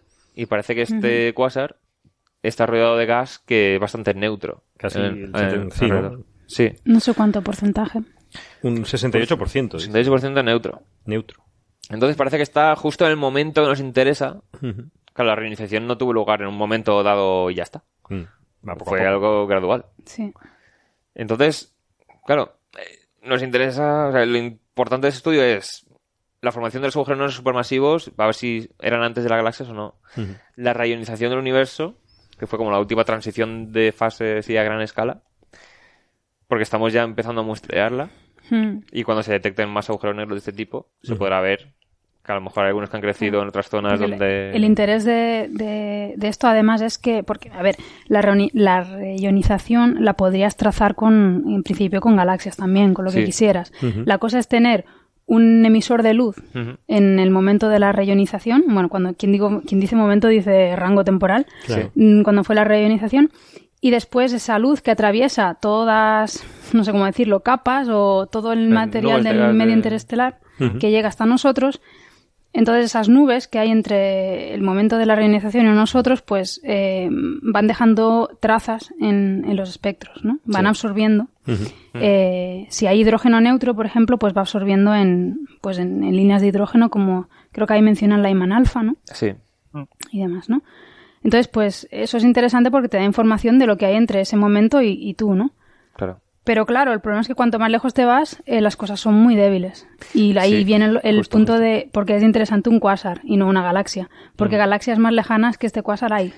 Hay, pero son tan tenues Claro, entonces que de- un espectro no se puede sacar. Exactamente. Entonces, el punto de los cuásares es, bueno, pues tengo una cosa situada ahí súper lejos en el tiempo Mm. y además es lo suficientemente brillante como para eh, ver las absorciones de las nubes en el Que en espectro medio, de en- esa En el cosa. camino, ¿no? O sea, aquí lo interesante es que están tan lejos que, claro, el universo se ha expandido conforme la luz va viajando hacia nosotros. Entonces, la longitud de onda del hidrógeno, eh, claro, es siempre la misma en un lugar, pero cuando llega ese- esos fotones a una nube de hidrógeno, se absorben en la longitud de onda de esa línea espectral. Conforme siguen viajando, el fotón, los fotones se van estirando, digamos, la- las absorciones se quedan en longitudes de onda más rojas. Sí. Entonces, cada vez que vuelve a absorber una nube de hidrógeno parte de esos fotones, queda un- en un lugar del espectro diferente. Sí. Porque los más antiguos se han ido corriendo hacia el rojo. Se Entonces, va tirando, claro. Esto es una cosa muy importante. Se usan cuásares para trazar eh, la distribución de las nubes de gas hacia distancias muy grandes en el universo para ver cómo se agrupaba, para ver la distribución de materia en el universo, cómo se fue colapsando para formar las galaxias. Y entonces los usamos así como linternas y que nos cuente la historia que ha pasado desde que la luz salió del cuásar hasta que llegó hasta Claro. nosotros. Entonces, tener cuásares más lejos aún nos va a contar la historia de épocas que nos interesan por el tema de la reionización y a ver qué Sí. estaba pasando en el universo en esas épocas. Pues está curioso, la verdad que yo esto no, no, no lo conocía. De hecho, me, No, me ha no. gustado sondear un poco en internet y ver espectros, ¿no? De, de este tipo de cuásares y es súper bonito ver cómo la línea de Ly- Lyman alfa está súper desplazada al rojo por, por el, por el Sí. por el Redshift, ¿no? Y luego, claro, todas las nubes que van atravesando, digamos que están hacia el azul con respecto al cuásar. Están en longitudes más, más, más cortas, ¿no? Están hacia el rojo con respecto a nosotros, pero cada vez un poquito menos. Mientras se van acercando hacia ti, pues cada vez un poquito menos hacia el rojo. Ajá. Y se ven perfectamente la emisión, el Lyman alfa del cuásar, Sí. y luego en el ala azul un montón de absorciones estrechísimas de, de nubes De que hay entre el cuásar y, Vale. y nosotros, ¿no? Eso- Y es súper bonito de verlo, la verdad. Y se llama bosque de Alpha de porque queda como un bosque esa parte del espectro. Es gracioso porque ves la línea del de Lyman Alpha que tiene su anchura y de la mitad hacia un lado está bien y de la Sí. mitad hacia el otro lado está llena de absorciones, Claro. pero muchísimo. Y Es, Qué sí, es curiosísimo porque media línea es como dices, ¿cómo has tapado de aquí para allá tanto y de aquí hacia el otro sentido? Sí, sí, está sí. perfecto. Supongo que la pega de todo esto es que el, el hidrógeno es tan opaco, ¿no? Sobre todo esta línea es tan opaca que tampoco tienes que tener unas densidades fuertísimas. A la Claro. que tengas unas, unos grados de ionización tampoco tienen que ser muy bajitos. Hmm. Enseguida te va a generar opacidad y por eso, de hecho, en este cuásar, lo que tú dices, la línea de Lyman alfa de- hacia la izquierda, Sí. no es que tenga un bosque, sino que es que... Que directamente no está. Es que directamente hay un Es- escalón, no está está, el ¿no? cero y algo de ruido. Exacto, se, Se la comido, se la ha comido. Sí, la ha partido por la mitad. Está totalmente absorbida, ¿no? También hay que contar que en esas épocas tan tempranas del universo, una mayor proporción de gas todavía no había formado estrellas. Entonces tenemos más gas todavía produciendo absorción. Claro, o sea que realmente estudiar la- la- el momento de la reionización va a ser entiendo que es súper difícil. Sí, de hecho... Porque o sea, se te pierde la información. Claro. ¿El James Webb no permitirá estudiar esa época mejor? Sí, porque, claro, ya miramos más en el infrarrojo. Porque si está todo corrido al rojo, pues habrá que mirar en esa longitud de onda. Entonces, En el infrarrojo, claro. el problema del infrarrojo, claro, en la atmósfera lo absorbe. Entonces, en el espacio, a longitudes de onda ya mayores, tenemos telescopios. Ahora mismo está el Spitzer, que tiene un tele- el espejo era un metro y pico, ¿no? O menos de un metro incluso. ¿El Spitzer? No me acuerdo. Sí, el Spitzer era pequeño, sí. Entonces, ahora, tener un espejo de 7 metros y medio en el espacio mirando infrarrojo va a ser brutal. Porque lo que nos falta es eso, ver los objetos tenues claro. en esa longitud de onda que corresponderían a longitudes de onda más cercanas al visible si estuvieran cerca, pero... Sí, bueno, de hecho, Lyman Alpha en este, en este quasar está en el infrarrojo también, ¿no? ¿O dónde está? Sí, sí, está Sí, en una- el infrarrojo, además, una... Sí, 1.15 Una- micras, justo. más o menos, ¿no? Sí, sí, sí. Pues es increíble. Claro, esto, sí, sí. esto es Ujú. longitudes de onda que la atmósfera terrestre tiene ventanas que nos permite ver, pero para ver cosas más alejadas todavía, Sí. también hay que decir que cuanto más lejos temporalmente, eh, más exagerado es el corrimiento al rojo cuando te alejas, digamos, un millón de años en el pasado. Ahora mismo, o sea, el universo se iba expandiendo y cuando salió la luz de este cuásar tenía como ocho veces menos tamaño que ahora, ¿no? Mm, Exactamente, sí. Eh, Spitzer tiene un, un espejo de 85 Exacto, centímetros. vale. Ah. El de metro y pico no me acuerdo cuál era. Bueno, da igual. Sí. No, esto es, es muy interesante, sobre todo eso. El, está apoyando la idea de que los agujeros negros supermasivos salieron, surgieron primero, o al menos simultáneamente a las primeras galaxias, ¿no? Que Claro. hubo un proceso Claro. simultáneo de colapso, algunos colapsos dieron lugar a las primeras estrellas, eh, y otros colapsos dieron lugar a esos eh, primeros eh, agujeros negros de gran masa, quizás masa intermedia o ya supermasivos. Ujú. Pero con este tipo de cosas, yo siempre he visto. o sea, de vez en cuando a veces sale una noticia de. Oh, una galaxia. mm, en el principio, o sea, con un redshift enorme.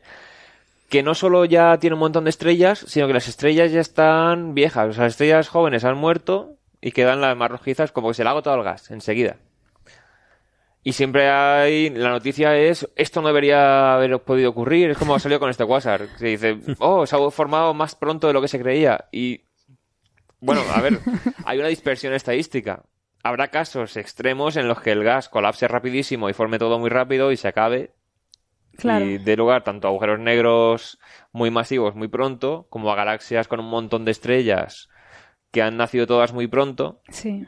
Entonces, muchas veces veo eso, veo la noticia de una galaxia que ex- no debería existir, una galaxia imposible. Sí, las- Esos los son los titulares son Sí. terribles.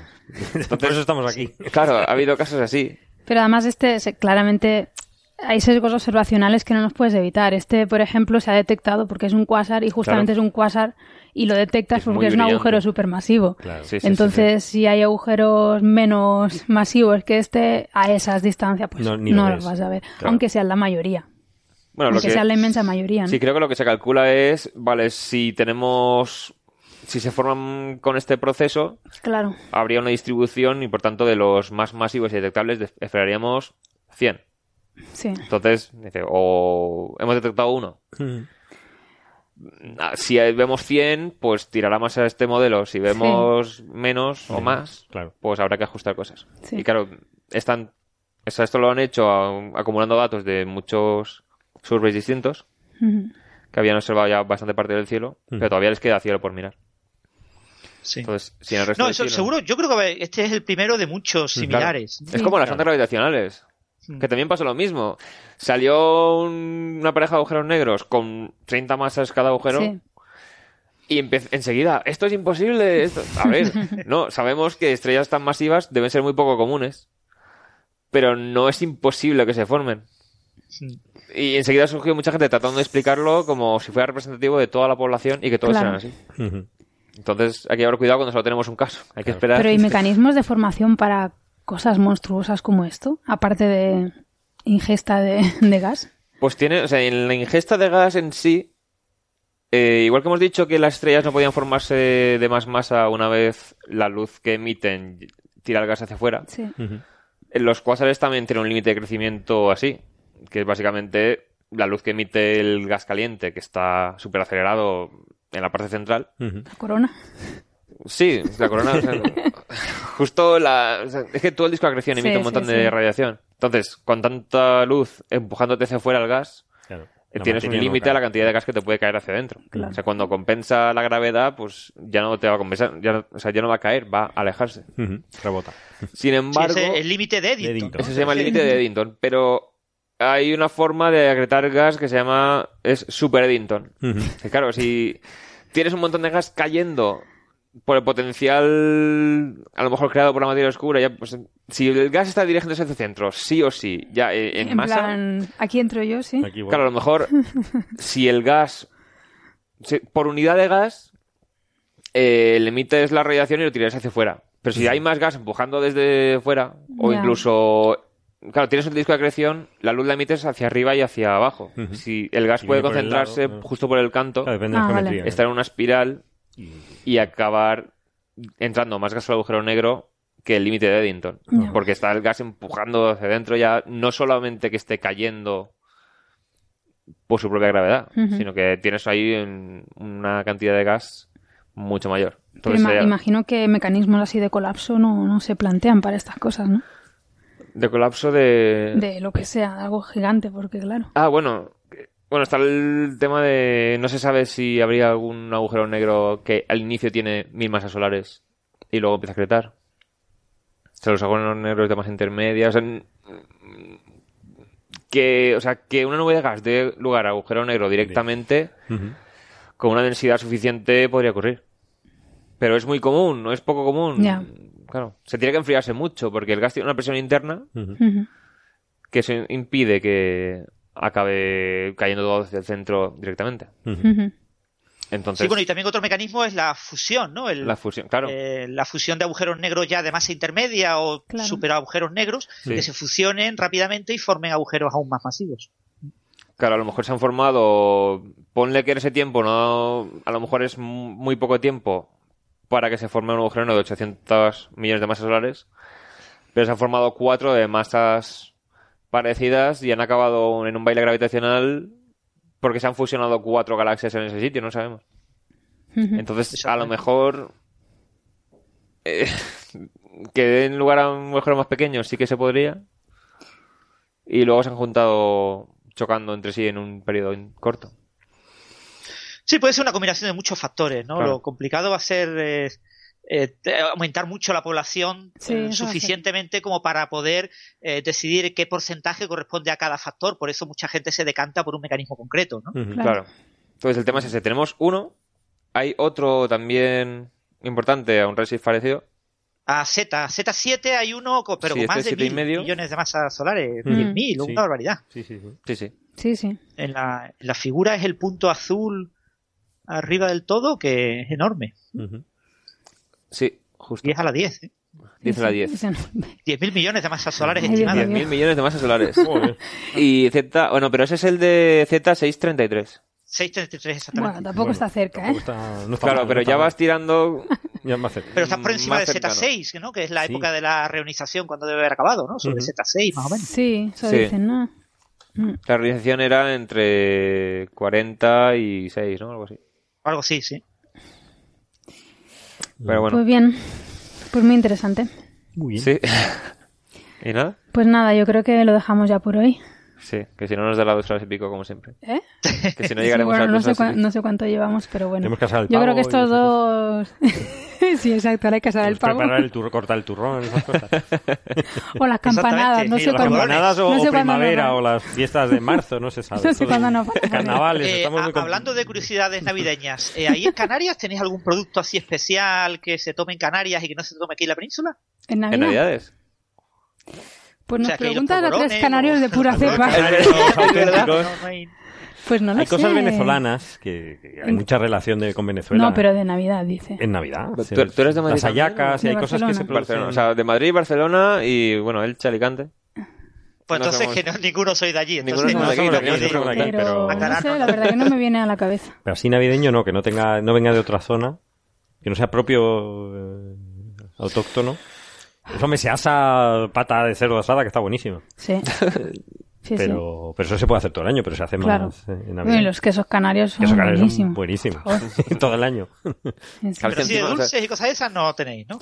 Es que el caso es, Francis, que nosotros, como no somos de aquí, en Navidad nos vamos a casa de la familia. Pero nos Pues la sí, apuntamos y... Hay unos pasteles de hojalde del Realejo que son espectaculares. Pero las Ah, sí, familias sí, de la película no, Navidad. os Ah, que es le verdad. unos dulcecitos o algo. Es de verdad, es verdad. Pues habrá que pedir, pedir algo. Pedimos, dice, que nos manden. No, no, que vosotros te- cuando vayáis a casa Que llevemos a la cosas típicas de Canarias. queréis llevar unos postres o algo así. Yo No, siempre, pues sí, yo- es verdad, de hecho me lo acaba de recordar, me lo acaba de recordar Carlos. Yo siempre le llevo a mi madre los dulces de hojaldre, Los esos, dulces de hojaldre que son No, mira, que son como medio Son hay medio hojaldre y hojaldre Y entero. hojaldre, entero. Y están ricos Los igual, que al fin y al cabo es un hojaldre, ¿eh? Le llaman Hojaldre, pasteles de hojaldre porque son hojaldres. que decir que no tiene mucha historia. No, me- yo- Y por dentro tiene miel de guayaba, puede ser. Hay o algunos Miel, sí, bueno, mermelada de guayaba. Están ricos. Yo, yo llevo papas canarias, que eso es- son endémicas de aquí, Canarias, y eso es un manjar. Buah. En, en Madrid están carísimas, bueno, no se Y encuentran. aquí también. Pero y llevarás también mojo, ¿no? Mojo picón de ese. Yo llevo pimientas palmeras y hago mojo, en fin, claro. Es que eso es maravilloso. Sí, sí. Yo no suelo llevar nada. Déjate Ahora, tengo- ahora estoy dándole vueltas porque yo no suelo llevar nada, no pensaba llevar nada y ya tendré que llevar. Pues ya sabes, unos pastelitos de hojaldre. Ah, si de no que no podcast y pesan. me oye mi familia, te dirán, no me has traído nada. Bueno, pues, Pues nada. pues nada, eso lo dejamos aquí. Nos vemos otro día. Muy bien. Vale. Y felices fiestas a todos los oyentes, ¿no? Y que pasen una buena Exactamente, fin sí. de año. Mucha felicidad, mucha salud. Felicidades. Y mucha Sí. ciencia. A ver, año que viene que depara. Venga, hasta luego. a Hasta luego, hasta luego. Hasta luego.